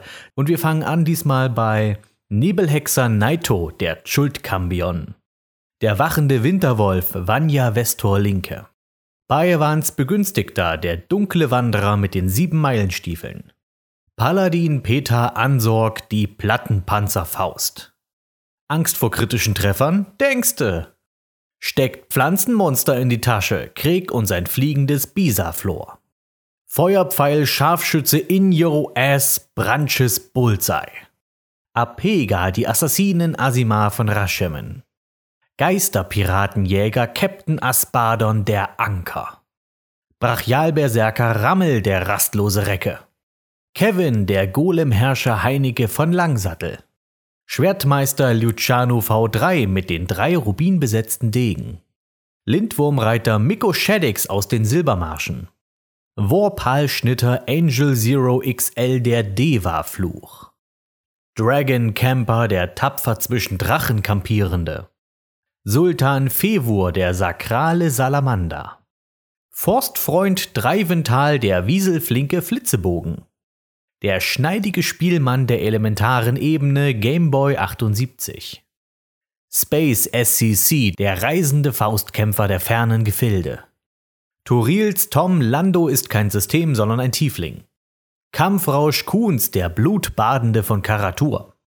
Avatar des Morgenfürst Latanda, des Sunbro der Strahlemann. Wackerer Woody Ben Woodinger, der Utgard Hammer. Der robuste Ronin Rick O'Mine Talos. Schlachtenherr der Wasserelementare Liquid Ginji. Gildenmeister Erbero, der Jim-Donteur von Memnon. Magic Archer Wix, die Bogensehne von Bator. Der Tyrann mit den 10.000 Pferdestärken Dahak. Säbelrassler Jens Schurkenstein des Mask Pohlmann. Schrecken der Anauroch Wolkenriese Aran Ruhmkünder. Hau drauf Recke Christian Kuhlrabenschwarz Turmtrümmer. Klingensänger der sengenden Sonne Dantroni Drachenzahn. Jeanne d'Arc Terradark, die Mondklinge des Underdark. Der Veteran mit der Welle Dominik R. Regenmacher. Eimer Yeller Level Up, der aufgestufte Vampirjäger. Lanzenritter Sebatze, der galoppierende Pfähler. Graceful, Base the Maze from Outer Plains. Gnadenloser Gnollboss Don Papa Kilo, das Ein-Mann-Killer-Kommando. Graf Vulgario, der Vertreiber vulgärer Verbeek. Fiete Flammenflegel mit der Aura des strahlenden Ruhms. Suplex Cambion Viper Warfare the Phenom. Junker Justin Hombach, der Barbarenbarde des Baal. Vortex Magus Velix Möbius Nymphenmantel. Stahlbewährter Monsterjäger Matthias, der Kalimschansche Rüpel. Erhabener Erzmagier Coxalsin von Sorcerer. Heras des Höllenschlund Scheusals Helebarde. Grimmiger Bargest im Tarozei von Tai. Bannbrecher Sassori, der geheimnisvolle Schlüsselmeister. Der Netzknüpfer Spinnenreiter Waldschrat vom Mantelwald. Der pirschende Schattennekromant Nightshadow 2601. Purpurblütiger Kopfgeldjäger Pikmin Haku, die Schlinge. Katana Tim, der Elfenohrensammler des Hochwaldes Schlese. Zwielichtiger Lich Nokendo niemals müd. Kettenhemdzerreißer Barlo mit der Mithrilklaue. Sirvion, der flinke Fuchs, Vollstrecker von 40.000 Zohagin. Der Taumaturg des Terrors Tobias Nagi. Gestaltwandler Sir Genstrex Laser von der Hohen Hecke. Der Handkantenhieb Gottes Jan Portal Roy Killjoy. Härter als dein Adamantgolem Keno Punto Kuba, der Diamantene. Quest-Knacker Schorle Schwarzspeer Herzsucher. Centarim-Agent Kevin Kettenzauber Zöge. Der Stromer vom Tal des Zwergenstroms Talxes Futu del Mar. Fellbars Feldherr André de Metal Francais Eisenherz. Trash Cave, der Tollkühne aus dem Phantomtor. Sid, der Waffenmeister der wilden Küste McFly. Die Krone der Klingenbarriere Caesars Crown. Und schließlich die ehrwürdige Schamanin SK Baby Khan vom Stamm der Schreckensbären. Damit wären wir diesen Monat wieder durch. Ich bedanke mich fürs Zuhören und wir hören uns im März.